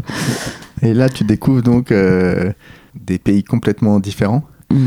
Il y a ce truc de construire des skateparks et ouais, donc tu as une histoire aussi par rapport à ça. Ouais, bah, du ça, coup, ça se euh, passe en Inde. Ouais, ça se passe en Inde. Et, et en fait, moi et Louisa, on n'est pas du tout préparé notre trip. Et au bout d'une semaine, on se faisait pas chier, mais limite, parce qu'on était là, ouais, non, mais les gens ils te prennent pour des touristes, c'est relou, euh, on sait pas quoi faire. Et, et en fait, et Benny euh, de Wall Street. Était allé en- il a fait un tour du monde, il était passé en Inde avant et il m'avait dit Ouais, il y a une fille à Bangalore qui skate, faut que tu la contactes, elle est trop cool. Donc euh, ouais, je lui envoie un message et elle me dit Ouais, je suis en train de construire un skatepark à Kovalam, euh, venez. Elle était refaite qu'elle était- elle avait jamais rencontré de, de, de skateuse quoi. Du coup, elle était trop refaite, il y a deux européennes qui sont là, euh, venez et tout. Et le lendemain, on est, on est, c'était à une heure de train, donc le lendemain, on a pris le train, on y allait. Puis au final, on est resté euh, ouais, les deux, trois semaines, le temps que le chantier il a pris. euh. Et c'était une super expérience, parce que c'était en fait c'était dans une, dans une école. Le skatepark était au-dessus des salles de classe. C'est, c'est- c'est ouf, quoi. Ce serait même pas imaginable en Europe, quoi. Et c'était une petite ONG belge qui était implantée en Inde, et qui faisait cette, c'est une école de la seconde chance. Donc en fait, c'est tous les enfants qui sont déscolarisés du village de pêcheurs d'à côté. Ils les, voilà, ils les, reprennent parce que c'est des enfants qui peuvent plus aller à l'école, même s'ils en ont envie. euh, C'est trop, enfin, ils sont tellement loin qu'ils peuvent plus. Du coup, euh, ils vont à cette école-là et et pour les motiver à y aller, bah, ils utilisent le surf et le skate, Mm. du coup, maintenant, depuis qu'il y a des skateparks. Donc, en gros, euh, s'ils vont, euh, s'ils vont à l'école 4 jours par semaine, bah, ils ont le droit de skater ou surfer un jour. S'ils y vont les 5 jours, bah, tout le week-end ils peuvent. Et c'est trop cool quoi. Et cette femme, c'est qui à Kovalam? La skateuse indienne, ah, pardon, Atita Verghese. Et, et elle est euh, avec ses petits bras à essayer de faire un skatepark en béton. Ouais, enfin, elle était accompagnée d'un autre gars, d'un Allemand qui l'aidait aussi. Et après, de, ouais, de- il y avait les kids de l'école qui nous aidaient. Mais ouais, c'était un peu, il y avait pas beaucoup de gens. hein. C'était, c'était un peu à la dure. Mais après, c'était, euh, c'était quoi? Il y avait, euh, une, il y avait deux, trois rampes, un speed bump. C'était pas non plus, c'était pas énorme. Pour toi, Mm. maintenant, c'est un peu, c'est la routine. Tu fais ça toute seule. Non, on fait jamais rien tout seul. tout seul, on n'est rien. Clairement. Et là, tu as une, t'as une épiphanie, tu as une révélation à ce, à ce moment-là, de, de te dire euh, c'est vraiment un, un- un but euh, Non, pas du tout. à poursuivre? Pas du tout. Non, non, c'est juste que. Mais non, adoré, mais pas du tout, parce que j'y connaissais rien à l'époque. J'ai plus aidé euh, à porter des trucs, euh, essayer de- d'aider comme je pouvais, parce que sans expérience. Essayer aussi Mais après, j'essayais de comprendre ce que je faisais, parce que moi j'aime bien, de toute façon, quoi que je fasse, euh, il faut que voilà, je, sache pourquoi je fais les choses, sinon, sinon j'ai pas du tout envie de les faire. Et j'aime bien qu'il y ait une logique. Et, et ouais, et quand on m'explique, ouais, c'est intéressant. Mais le, truc, c'est qu'en fait, on a gardé contact avec cette fille Atita et le fait qu'on soit venu, ça l'a hyper motivée. Et elle s'est dit, ouais, l'année prochaine, je vais faire venir plein de filles euh, en Inde et on va faire un tour en bus. euh. Et elle, c'était sa, sa bataille un peu qu'il y ait des filles qui skatent parce que, mais ouais, c'est parce que là-bas c'est difficile. Même si t'es une fille que tu veux faire du skate, c'est juste pas possible en fait. Donc t'as besoin de, ouais, de, t'as besoin de support, t'as besoin de montrer que ouais, t'es une, t'es une femme et que tu peux faire du skate. Enfin, c'est un combat différent qu'ici. Et du coup, c'est ce qu'on est revenu et on a fait ce trip qui était euh, vraiment incroyable. Où on a aussi construit des, des obstacles dans les DIY de là-bas. Et on a donné des cours de skate. Enfin, on a, on a visité plein de projets sociaux différents. On a aussi fait du street. Enfin, sur les rochers. Enfin, comme on pouvait Ouais. trouver des spots, euh, filmer. Tant bien que mal en Inde. euh, Ouais, euh, c'était une super expérience. quoi. On a fait plein de trucs et c'était un- c'était une expérience incroyable. Et ça, c'est en quelle année Et vous êtes combien? 2015, je crois. Et on était euh, une douzaine. T'avais des filles de, ouais, de partout. T'avais Monica Shaw qui était venue d'Australie. T'avais- Moi, j'étais venu avec Chloé Bernard et Virginia Fernandez qui avait fait un, super documentaire dessus. T'as une vidéo sur Vimeo et c'est super bien fait. Et t'avais qui d'autre? Une israélienne, une fille de Copenhague. Oh, je sais plus. Mais ouais, c'était vraiment une super expérience. Et en fait, c'est un peu là que tout a commencé aussi, parce que c'est quand pendant que j'étais à Strip, j'ai entendu parler du projet euh, de construire le skatepark en Éthiopie à Addis Abeba, avec Make Life Skate Life, et c'était genre trois mois plus tard. Et, et moi, entre, entre temps, je devais aller voir ma soeur qui habitait à SF, et, et du coup, euh, je suis rentré, et j'allais en Éthiopie, quoi.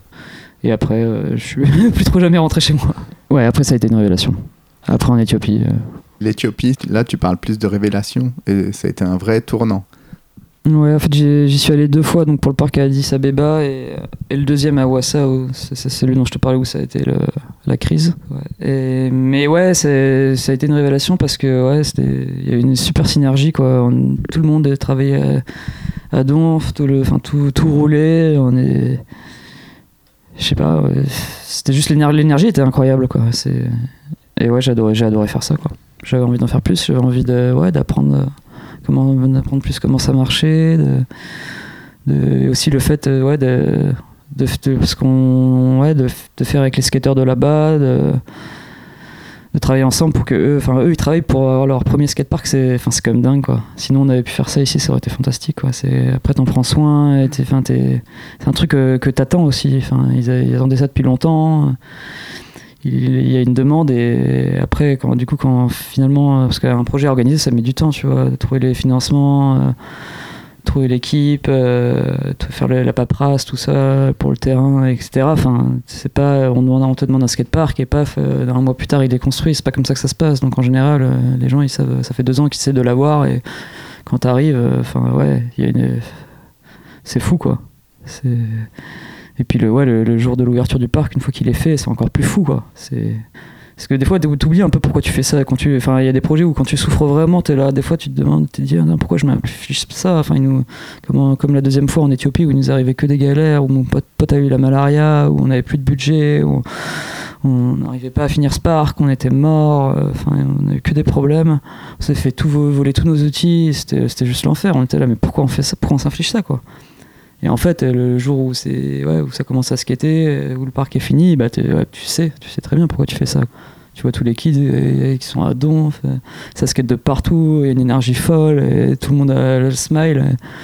Et, et là, ouais, tu te poses un peu moins de questions du coup. Quand tu parles de cette expérience-là qui a l'air vraiment extrême euh, par Mm. rapport à, à ce que tu as pu vivre euh, ces dernières années, tu as pensé baisser les bras et te dire non mais en fait là je me je vais dans un truc, une direction qui je pourrais pas, je peux, je peux pas continuer? Hmm, c'est plus sur le coup en fait. C'est, c'est- ouais, avec mon pote Léo, enfin, ouais, sur le coup t'es là, mais euh, en fait on prend, on prend un avion de main, on se casse quoi. Enfin, genre là on va mourir quoi, clairement, on se le disait, tu vois. Tous les soirs on était à notre chambre d'hôtel et on se regardait, on était là, ouais, mais on va crever ici quoi, c'est pas possible, comment on va faire quoi. Et enfin, ça, ça, ça doit sonner un peu dramatique, mais ouais, sur le coup c'était exactement ça quoi. Bah, Et moi, maintenant, avec le recul, j'en rigole, tu vois. C'est, pour... Ouais. justement, je regrette pas du tout cette expérience. Ça, ça a été super formateur parce qu'il y a, enfin, il y a plein de gens qui ont craqué émotionnellement. Il y a beaucoup de gens qui ont pleuré. Il y a, ouais, il y a eu euh, cette histoire de malaria qui nous a vraiment pesé où t'es en train de te dire, t'as ton pote qui est en train de, euh, limite de crever dans une chambre d'hôtel et toi, t'es en train de faire du béton. Il est 4 heures du mat, t'en peux plus, mais il y a le truc, il est pas sec et euh, t'es là, mais qu'est-ce que je suis en train de faire, quoi? Est-ce que je devrais pas plutôt rester avec mon pote qui est en train, il a la malaria, c'est grave, hein, tu vois. Et là, je suis en train d'essayer de faire un skatepark. Est-ce que c'est pas si important? Enfin, tu vois, tu remets tout. Parce que tout est relatif et tu remets d'un coup tu remets tout en question ouais euh, les priorités ce que tu es en train de faire pourquoi tu le fais est-ce que ça vaut vraiment le coup est-ce que ça en vaut la peine de, cette souffrance? Dans le skate, on est quand même rarement confronté à des situations si extrêmes. Et, Mm. là, c'est lié au skate. Enfin, Ouais. C'est 100%. T'es, à cet endroit Ouais. Pour le skate. Et donc, effectivement, c'est une émotion qu'on connaît pas parce que euh, jamais on est confronté euh, Mm. à, voilà.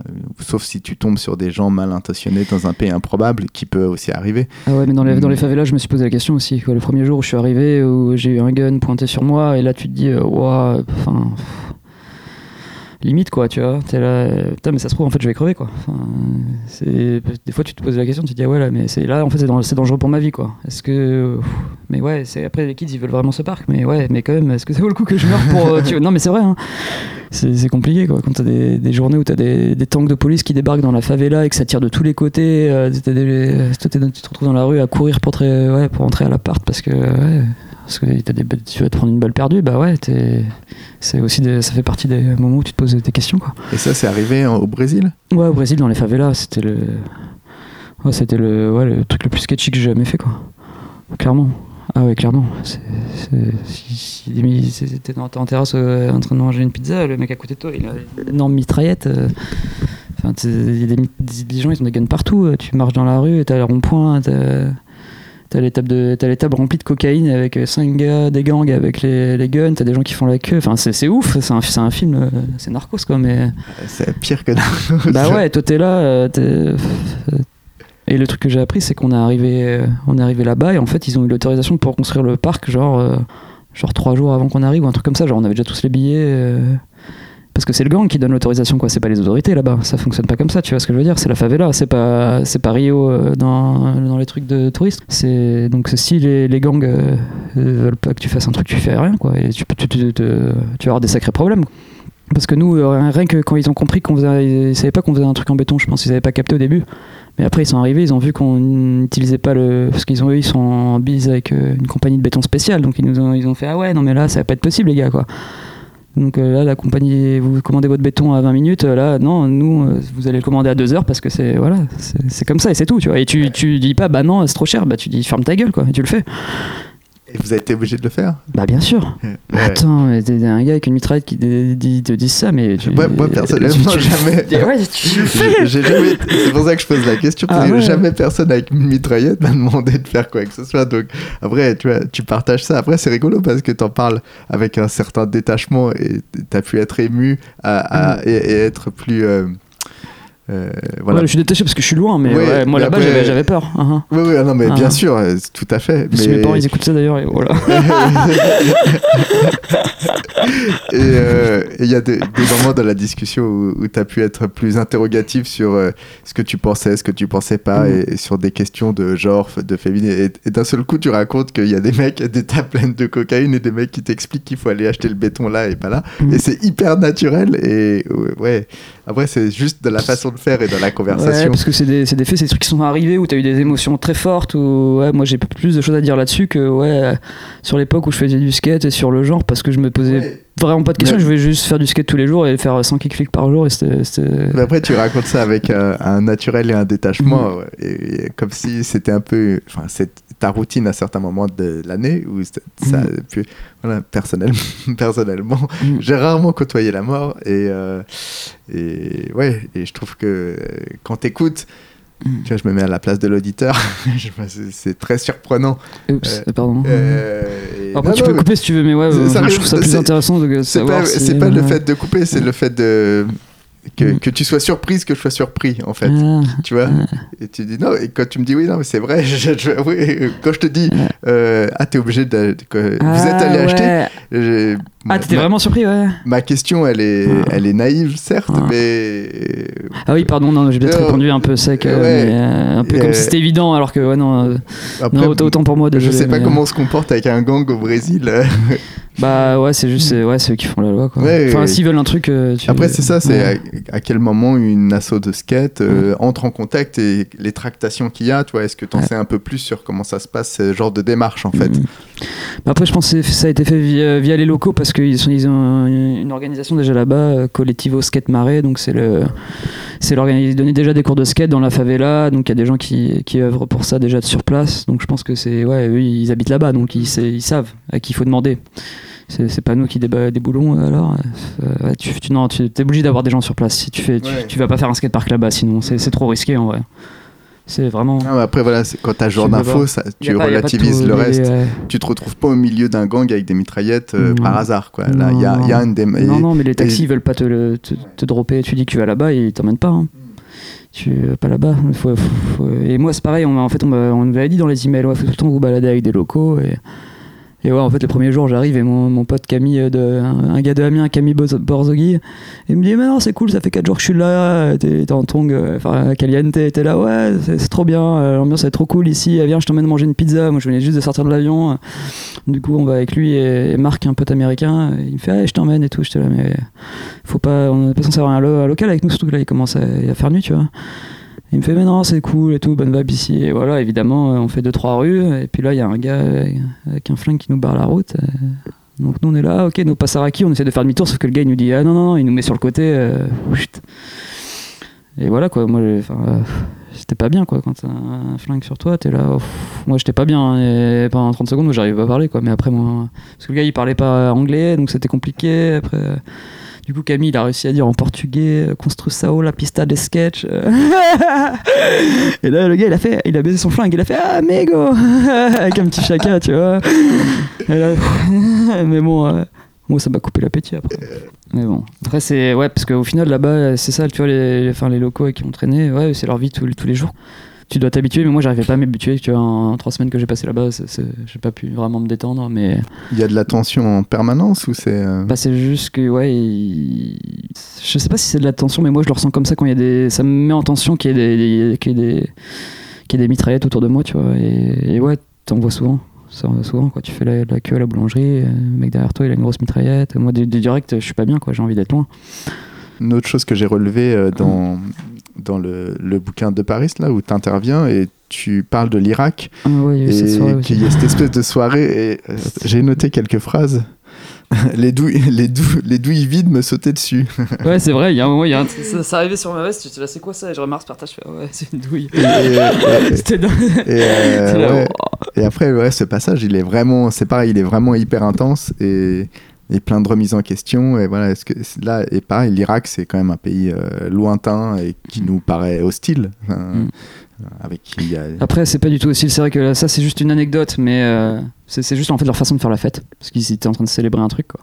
Et en fait, là-bas, ouais, c'est ce qu'ils font. Ils sortent les armes, ils tirent en l'air, euh, en comme si comme t'étais dans une manif, parce que la foule, c'était comme ça. On pouvait plus. euh, il y avait plus de voitures qui pouvaient avancer, quoi. Les, les- la rue était noire de monde, et- sauf que tous les gens au milieu de la manif, bah, ils ont des, des, des mitraillettes, des calaches, euh, je ne sais quoi, ils tirent en l'air, et ils font des feux d'artifice en même temps aussi. euh, Enfin, c'est fou. Il y en a qui dansent et tout. Enfin, c'est fou. La, vibe, elle est dingue. mais euh, ouais, après voilà, je veux pas que les gens se fassent une idée de l'Irak là-dessus parce que, enfin nous, on- sinon à part le- tout le mois on était là-bas, c'était super accueillant, super chill. Enfin, on se baladait dans, dans, dans la ville euh, tranquille, t'as pas besoin d'être avec des locaux, tout le monde t'invitait à prendre le thé dans le bazar. Enfin, les gens ils étaient vraiment super accueillants, super sympas. Et, et c'était mais c'est- c'était vraiment une vibe spéciale, là, c'était une nuit spécifique quoi, euh, la nuit des élections et c'était, ça n'a rien à voir avec la vibe euh, générale de, de là-bas. Enfin, après on était dans le Kurdistan, hein, peut-être que lié- la partie kurde de l'Irak c'est peut-être différent de Bagdad ou je ne sais quoi, mais en tout cas le Kurdistan très accueillant. Et c'était un projet euh, pareil, euh, skatepark, et c'est avec qui? Euh, L'Irak, c'était avec Make Life Skate Life. Ouais, on est resté un mois. C'était. Ouais, c'était assez grand quand même, l'Irak. C'était peut-être. je sais pas. Je sais pas combien il fait. Peut-être 1000 mètres carrés quand même. Parce qu'il y avait a aussi un bowl sur le côté. On a fait une grosse aire de street. Un grosse aire de street où t'as quand même des, des grosses cours avec des walls aussi. mais, mais ouais, non, c'est assez grand. ouais. Ouais, il est bien. Et puis en plus, l'année d'après, j'ai quelques potes qui sont euh, retournés pour l'agrandir qui ont fait des trucs plus pour les kids cette fois, euh, avec des, des petits modules, euh, trucs tout bas, tout chill. Avec beaucoup de flat aussi, parce qu'il y avait en fait il y avait beaucoup de, de kids qui venaient pour, euh, pour juste apprendre à pousser et tout. Ouais. Ils se sont rendus compte qu'il fallait faire. euh, ouais, fallait améliorer le. l'ère d'entraînement. Ouais, c'est ça. l'ère pour débuter. Ouais. Et dans, dans ce que tu écris aussi, là, il y a la Palestine qui revient euh, comme un pays qui, avec lequel tu as beaucoup accroché. Mm. Euh, et ouais, c'est pareil, c'est euh, très très différent. Comment tu as vécu voilà, ce pays et... Et ouais, beaucoup, beaucoup d'émotions. C'est difficile à dire, mais ouais, c'est comme c'est un pays qui est sous occupation militaire. ouais, t'as vite beaucoup d'empathie en fait avec les gens là-bas quand tu quand es sur place et que tu vois, tu vois ce qui se passe et que tu vois. C'est pas facile quoi. T'entends aussi beaucoup d'histoires quoi, mais juste les, les- même les kids du skatepark euh, enfin, euh, qui à 12 ans ont vécu des trucs et t'es là, ouais, c'est qu'un enfant vive des trucs comme ça, c'est. Ouais, c'est assez peu, peu, peu- y a une vibe pesante, mais et en même temps, c'est les gens, ils ont, ouais, des gens les plus pisses du, du monde où ils ont, ils ont, ils donnaient beaucoup d'amour et on a été super bien accueillis. On était dans un petit village et c'était, enfin, on a vécu un truc fantastique, quoi. Quand tu es allé en Palestine pour la première fois, tu es allé euh, pour jouer une pièce de théâtre. Ouais. ouais, ça peut paraître euh, assez étrange, euh, surtout pour jouer une pièce de théâtre euh, avec des skateurs qui font du skate euh, et qui jouent avec des comédiens. Et la pièce s'était jouée au skatepark. Donc tous les soirs pendant une semaine, on, on jouait la pièce au skatepark. Euh, euh, du village à Jayous et donc euh, ouais, le village venait assister à la performance euh, Mais au coucher du soleil. c'était des skateurs locaux qui jouaient avec vous? Ouais, c'est ça. En gros, moi, ils m'ont, euh, ils m'ont pris, ils m'ont invité parce qu'ils voulaient qu'il y ait, qu'il y ait une fille. euh, c'était important pour eux qu'il y, ait, qu'il y ait une fille qui soit représentée. On, a- on avait beaucoup d'é- d'écoles de filles aussi qui venaient. et donc c'était important pour eux. Mais sinon, ouais, il y avait des skateurs locaux. euh, Omar Attab et euh, Abdullah, deux skateurs euh, de Kalkilia qui, sont, euh, qui skatent bien. Et, et qui, qui avaient les rôles principaux, et aussi euh, quatre kids de, ouais, d'une douzaine d'années qui, qui étaient avec nous. Et ça traitait quoi de, de quoi et c'était quoi l'ambition? Alors, c'est une pièce qui a été écrite par euh, une, metteuse en scène de New York, et en fait, c'est c'est inspiré de Jonathan Livingstone, le goéland. Donc, euh, donc c'est ouais, c'est l'histoire de d'un goéland qui euh, qui veut voler plus haut, voler plus loin, qui a d'autres ambitions que le reste de de ses, ses potes goélands. Et du coup, euh, en fait, elle s'est dit, euh, l'idée c'est parti, c'est qu'elle s'est dit, ouais, mais en fait, les goélands c'est des skateurs, quoi. Et du coup, elle s'est dit, euh, et il faut qu'on, faut qu'on joue cette pièce, euh, et que ça, doit- que ça être les, les skateurs qui font les mouvements, en gros. Et elle elle pensait aussi, elle s'est dit qu'il fallait la jouer en Palestine parce que ouais, c'était une, euh, une bonne façon de, ouais, de faire passer des, des, ouais, des messages de, de liberté, d'émancipation et, et aussi de montrer, euh, ouais, de montrer, de montrer qu'il y a d'autres histoires. Que c'est possible d'aller jouer des pièces de théâtre qui traitent de liberté dans d'autres pays? C'est pas, pas ça que je veux dire, mais enfin ouais, c'est c'est juste ouais, c'est important quand t'as pas quand t'as une vision qui est un peu différente de, de la nôtre, quand tu vis sous occupation et que t'as ouais, t'as clairement pas de liberté, t'as pas beaucoup de choix. Enfin, il y a, y a des opportunités qui te sont pas offertes. Et ouais, de, de montrer que ouais, c'est une histoire qui c'est important le dépassement de soi et c'est pas juste tout, tout, écrit tu peux enfin même si c'est difficile à voir quand t'es dans, un tel contexte et dans telles conditions bah ouais c'est que c'est aussi la liberté c'est aussi enfin c'est dans la tête tu vois c'est pas que on peut te dire on peut faire ce que tu veux mais on, on pourra jamais enlever tes rêves et si tu y crois bah je pense que tu peux faire changer les choses aussi. Après c'est peut-être un peu utopique mais euh, mais moi je pense que ça commence comme ça. C'est déjà c'est le premier pas et c'est important. Et ouais, le skate, c'est aussi une histoire de liberté, c'est une histoire de comme les goélands, d'apprendre à, voler plus haut, plus loin, et donc du coup de dépasser tes limites. Donc du coup, ouais, de pouvoir créer autre chose, de pouvoir aller faire, autre chose. Moi, au début, je n'avais pas fait le rapprochement du tout avec les skateurs, j'ai lu ce livre il y a longtemps en plus. Mais une fois que ouais, qu'elle m'a mis ça dans la tête, j'étais là, mais ouais, mais c'est une évidence. Et parce qu'au final, même les kids là-bas, ils nous l'ont dit, tu vois, les, les petites 12 ans, il a dit, ouais, il nous a dit ouais la pièce en fait euh, c'est des oiseaux qui essayent d'apprendre à voler mais en fait euh, ça représente les humains et que ça veut dire que nous aussi on peut essayer d'apprendre à voler. Et tu vois c'est quand le petit dit ça ça fait tout son sens.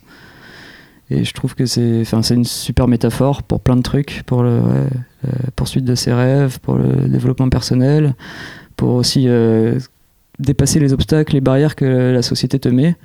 Quand on te dit ah ça doit être ça, ça doit être ci ça doit être ça ben non pas forcément. On n'avait pas évoqué ça euh, quand on avait parlé des, du fait que vous fassiez des skateparks euh, euh, dans l'épisode dédié. Mhm. Et pour vraiment mettre l'accent sur euh, comment vous faisiez, mais voilà, après, si tu souhaites en parler, est-ce que tu revendiques ce geste comme un geste politique? Tu as des idées Est-ce que tu as envie de, de, les revendiquer à travers euh, ce, ce... Bah, au final, euh, je sais pas si c'est politique, c'est le terme, mais ouais, il y a un truc qui. Il y a une idée derrière. Enfin, c'est pas. Bien sûr, on, veut, on va. Après, Moi, je même, crois- après même, je, pe- je pense que ça peut être euh, toi personnellement. Mhm. Euh, J'ai l'impression, enfin, de ce qu'on a pu discuter et tout, tu as des avis tranchés, tu as Mhm. des idées, Ouais, mais je les avais tranchés, puis des fois je change d'avis, après je me Ouais, contredis. Enfin, voir jamais- des compliqué. idéaux. Ouais. Après, on parlait capitalisme Ouais. et tout ça. Ah ouais, ça Et- c'est très.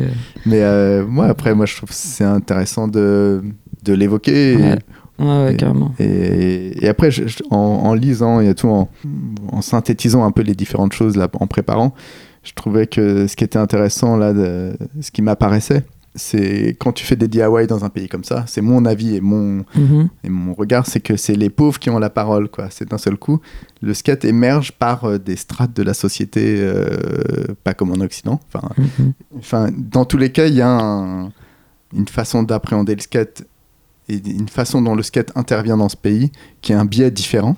Est-ce que toi, tu fais une corrélation avec euh, ce ce que tu penses euh, Ouais, parce que euh, nous on fait des skateparks donc qui sont gratuits et libres d'accès. Et euh, on fait en sorte qu'il y ait des boards pour tout le monde, qu'il y ait des choses qui se passent, qu'il y ait des gens qui, soient là pour que les kids puissent avoir accès au board euh, gratuitement. Et on veut pas que ça soit un truc de riche ou sinon ça sert à rien. Et enfin ouais on veut que ça, parce qu'en fait on fait ça parce qu'on il y a une idée aussi derrière la tête c'est que pour nous le skate avec les gens avec qui je travaille et enfin, ça, ça a changé notre vie d'un- d'une façon où, enfin, ça nous a aussi beaucoup ouvert l'esprit. On s'est rendu compte en fait de- des bénéfices du skate. Enfin, on s'est rendu compte de plein de choses en fait. C'est juste que c'était un moyen d'expression. euh, euh, ouais, comment le dire C'est euh, c'est juste que ouais, c'est un truc qui rassemble les gens, quoi, tout simplement. Et en fait, moi je trouve que ça peut changer, que ça peut être un truc politique, parce qu'au final, tu le vois, bah, par exemple avec la Palestine, c'est simple. C'est, tu vois, la Palestine et Israël, bah voilà, c'est, le bordel. Mais les skateurs palestiniens et les skateurs Israël, ils sont en contact, ils sont en bon terme. Enfin, tu vois. Et, c'est, un, truc qui, le skate, c'est, c'est comme ça, c'est que ça rassemble les gens. Et peu importe euh, tes idéaux, euh, tes idéaux politiques ou ton genre, ou euh, que tu sois riche, que tu sois pauvre, et si tu fais en sorte que tout le monde soit inclus dès le début et que ça soit pour tout le monde. euh, c'est, le travail aussi souvent qu'ils font euh, en Grèce avec Free Movement Skateboarding ou même en, Irak avec le programme de, réfugiés ou en Jordanie à Amman à Seven Hills. C'est qu'ils ils, ils font en sorte que les, les, kids qui sont dans des camps de réfugiés viennent et skatent avec, bah, avec les kids de bonne famille de la ville, tu vois, par exemple. Et ça, c'est important parce que sinon, si tu les intègres pas direct, euh, pardon, c'est hyper important parce que si tu les intègres pas direct, bah ouais, parce que c'est déjà que c'est des marginaux, tu vois, ils arrivent, ils vivent dans des camps, et c'est un moyen pour, euh, ouais, c'est un moyen d'intégrer les gens dans la, dans la société aussi et de, et de les mettre sur un pied d'égalité avec euh, les autres qui n'ont pas le même euh, background social ou, ou, ouais, financier ou je ne sais quoi. Enfin, donc, c'est je sais pas si je peux dire que c'est politique ou pas, mais ouais, il y, a un- il y, y, y a- un idéal derrière, tu vois. C'est pas juste. euh, Après, bien sûr, on fait aussi ça, moi je crois, euh, très fort en, euh, dans, le, dans le jeu. Et je pense que, c'est que, jouer, c'est très important, qu'on soit adulte ou, ou enfant. Et que ça aussi, ça rassemble les gens parce que c'est tout simplement parce que c'est, je pense, les seules relations sociales quasi que tu as où il n'y a aucun intérêt où t'es pas en train de dire tu pas penses pas à ton statut social ou ton statut financier t'es juste là tu dis pas en fait. Je, je parle à cette personne parce que voilà j'ai que cet intérêt là non il y a aucun intérêt. C'est juste t'es là t'as envie de t'amuser. Et, le skate c'est parfait pour ça parce que ouais tu vas jouer avec des gens qui sont de, générations complètement différentes euh, ouais de gens différents de ouais de, langues euh, pays différents de, de cultures différentes. Et c'est ça qui, qui va rassembler les différences et ouais, je pense qu'aussi le jeu, c'est juste l'expression de la vie, quoi. C'est, l'amour de la vie, ça s'exprime par le jeu. Et. Parce que c'est, ouais, c'est. C'est. C'est juste. euh, C'est vachement intéressant. Et après, je te disais que je trouvais que tu étais une personne radicale. Ouais, c'est Euh, possible. Et, Je- euh, et en aucun cas, je, je Ouais. trouve ça. Je, je dis ça de façon péjorative, mais c'est plus dans tes choix, Mhm. dans le choix d'aller construire des skateparks et, et la, la douleur que c'est, parce que c'est une douleur euh, physique que tu ressens. Mhm. Que, probablement au bout d'une journée de travail, deux jours, deux jours, trois M- semaines. Mental aussi. Parce mentalement, euh, euh, mentalement c'est dur. Parce que si euh, tu. Des fois où ouais, tu, de- tu dors pas. Enfin. Tu vois, des fois au Mozambique, typiquement, on partait à 7h du mat, euh, on rentrait euh, à la maison, il était 22-23h, parce qu'on avait une heure de route à chaque fois, plus une demi-heure de marche. Ouais, on n'avait pas accès en voiture là on construisait, donc euh, autant dire que les camions de béton, ils pouvaient pas venir. On n'avait pas de bétonnière non plus, donc on, a fait tout le parc en mixant avec des à la pelle, quoi. C'est cool, et un skatepark à la pelle, c'est pas sous 40 degrés. Et ouais, on était en retard du coup. Enfin, il y a eu plein de, facteurs qui ont fait qu'on avait des problèmes, qu'on était en retard, qu'on n'était pas dans les temps. Du coup, ça veut dire que si t'es pas dans les temps, parce que tourne-toi, ton avion, euh, tu vas le prendre. T'as un visa d'un mois avec euh, un avion, enfin, tu vois. Je veux dire, tu vas pas laisser, tu vas pas te barrer, laisser le parc. euh, on va pas tous se barrer. Ah, il manque, le- il y a pas de flat, c'est con, vous pouvez pas skater, tu vois ce que je veux dire. Les choses doivent être faites, c'est ça que, ça qui est compliqué, c'est que c'est un engagement, c'est pas t'es bénévole, tu fais ce que tu veux. Non, non, non, les choses doivent être faites euh, à temps. Tu vas pas te barrer, laisser le truc, euh, le, niquer le projet, quoi. Donc, il faut que tout le monde euh, ouais, soit à fond et tout le monde soit prêt à, s'il faut, à être de 7h du mat à 23h sur le chantier, euh, 7 jours sur 7, pendant 4 semaines s'il faut, sans, ouais, sans un day off, ça arrive. Et ouais, ça c'est dur. Mais pas que physiquement, ton mental aussi, parce que t'es tac, tac, tac, euh, tu dors pas assez, euh, tu travailles trop. euh, ouais, ton corps il lâche, mais du coup, des fois aussi ton mental, parce que tu dis, tiens, là, y a, puis là, en plus, il faut qu'il y ait des problèmes comme euh, quelqu'un qui chope la, la malaria ou je ne sais quoi qui arrive dans je ne sais quel pays, machin, qui. euh, Enfin, tu vois, il, arrive. C'est des pays où il arrive, ouais, t'as forcément des, des imprévus. C'est évident. C'est évident, il va arriver des trucs, euh, t'es pas prêt, quoi. Et donc, forcément, ça, ça joue sur ton moral. C'est là, ah, putain, encore une couille qui nous arrive, putain, est-ce qu'on va y arriver? Là, ça nous, ça nous met encore en retard. Et, et ouais, des fois, tu, des fois, tu commences à stresser, quoi. Ça dépend, tu vois. Après, t'as des projets où t'as ouais, as 40 personnes, bon, t'es là, ok, ça va aller. Et t'as d'autres projets où t'es une vingtaine, mais c'est pas assez, euh, où, où, ça arrive qu'on soit 8 et qu'on ait un, chantier de 1000 mètres carrés comme à Ouassa en Éthiopie, ouais, on n'en voit pas le bout du tunnel. On nous a, on nous a dit que le truc il allait durer deux semaines. Et, euh, au bout de 5, il est pas fini. On a tous raté notre avion.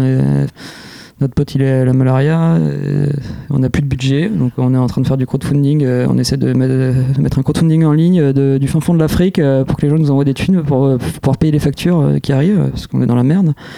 Enfin, tu vois, des, des- des délires, tu vois, où t'es là. Après, voilà, c'est, chaque projet c'est hyper différent. C'est pour ça que je veux pas dégoûter les gens parce que c'est pas toujours comme ça. Non, Des fois, ça se passe très bien. Genre en euh, Tanzanie, ça s'est très bien passé. On a été dans les temps, on a même le temps de faire des sculptures, euh, de faire des œuvres d'art en béton, de faire de la peinture. euh, Enfin voilà, quand ça se passe comme ça, c'est le feu. T'as le temps de, ouais, de, de- en plus de faire un super skatepark, de rendre l'endroit beau et t'as t'as envie d'y traîner tous les jours, de faire. euh, ouais, c'est cool. Bah, dans tous les cas, euh, peut-être qu'on met l'accent sur les, les moments un peu difficiles et Mhm. les anecdotes un petit peu plus, euh, un peu plus euh, rocambolesques, mais il y a des images de tous ces skateparks Mhm. et c'est des lieux. Après, c'est ça qui est rigolo, c'est que dans ton discours, et c'est pour ça ce truc radical, je trouve aussi qu'on on le retrouve vachement dans ce que tu écris, Mhm. que ce soit en termes d'émotion et, et de, de prise de parti, de parti pris. Et est-ce que toi, tu, tu es d'accord avec ce thème radical? Est-ce que tu le revendiques? Est-ce que c'est quelque chose pareil voilà, où c'est un- une nature euh, C'est pas quelque chose que je revendique du tout parce que ouais, je savais pas que j'étais radical, mais c'est vrai que quand tu me l'as dit, je me suis dit ouais, peut-être, peut-être que j'ai des positions un peu tranchées. C'est vrai, c'est vrai. Je, je pense que t'as raison, mais c'est pas un truc que je veux non plus revendiquer. Mais euh, après, ça dépend sur quel sujet peut-être. Ouais, je sais pas parce que quand on parlait capitalisme ou des trucs comme ça. Mm, Ouais, j'ai des idées tranchées, mais après, encore une fois, c'est parce que euh, je pense que j'ai un statut de privilégié qui fait que je peux me permettre d'avoir une éthique, chose que pas tout le monde peut se permettre. Et donc, euh, je vais pas non plus, je peux pas cracher. C'est difficile de cracher sur d'autres gens qui ont pas, Ouais, ouais. qui ont pas les moyens. Après, de- l'idée, c'était même. Enfin, c'est pas ça. Après, c'est juste. euh, euh, voilà, c'est un mot et je trouve que. Ouais, après, tu- tu- je trouve que tu l'incarnes aussi. Et, euh, et après, ce que je trouve intéressant finalement, c'est que. Est-ce qu'il faut passer pour du. Pour, par, par des choses radicales pour apporter euh, la, la paix via des skateparks Hmm, non, pas forcément, parce qu'on est, ils sont peut-être pas tous comme moi. Parce Non, que le- mais- le- la, la- la Ouais, je finali- comprends. la finalité, c'est que tu parles que de gens qui, qui sont apaisés. Et c'est ça qui est rigolo. Euh, c'est, c'est... Et je me dis, ouais, c'est fou parce que est-ce qu'on a. Voilà, c'est, c'est avec ce genre de tempérament et ce genre de, de démarche. Pas forcément, je pense qu'après j'ai une personnalité. euh, Enfin, c'est. Je pense pas que tout Je- le monde- je je- pense en- pas que tout le monde soit comme moi, mais par contre, je pense que c'est des. D'ailleurs, ouais, on est- je pense qu'il y a des, non, il y a des gens très très différents de moi. Mais on a, par contre, on a une connexion qui est incroyable parce que, ouais, euh, je pense qu'on a, on a juste la même passion et le même engagement. C'est juste une, ouais, un dévouement qui est, euh, assez extrême. Ça, c'est ça, c'est sûr. On a, je pense qu'on a ça en commun. Mais après, il y a des gens, on est tous très très différents. Mais c'est ce qui nous rassemble parce que c'est qu'on est, ouais, on est prêt à tout pour faire ce qu'on ce qu'on a dit qu'on allait faire et que et qu'on adore faire ça. Enfin, c'est, pour nous, c'est notre cause, quoi. Bah écoute, ouais, bah merci. Euh, bon, bah, moi, je pense qu'on a fait un bon tour et, ouais, de, de, cette, de cette tranche de vie. Est-ce que tu es prête pour les quelques questions euh, d'Alban? Les fameuses.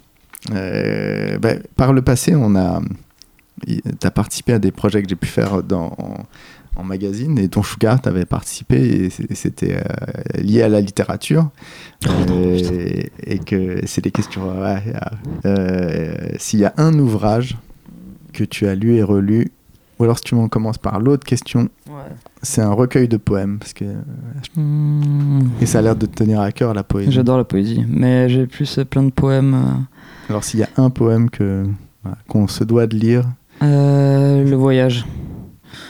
C'est Baudelaire, c'est le dernier des Fleurs du Mal. Ouais, celui-là, il est vraiment magnifique. C'est mon préféré. Mais sinon, Après, j'aime, euh, j'aime beaucoup aussi Racine, mais enfin, c'est du théâtre, mais en alexandrin, enfin, c'est de la poésie aussi. donc je sais pas si on peut considérer que ça comme de la poésie, mais je trouve ça très beau. et un ouvrage, un livre que, tu conseilles à tous tes amis, euh, que tu liras euh, encore dans 10 ans et qui...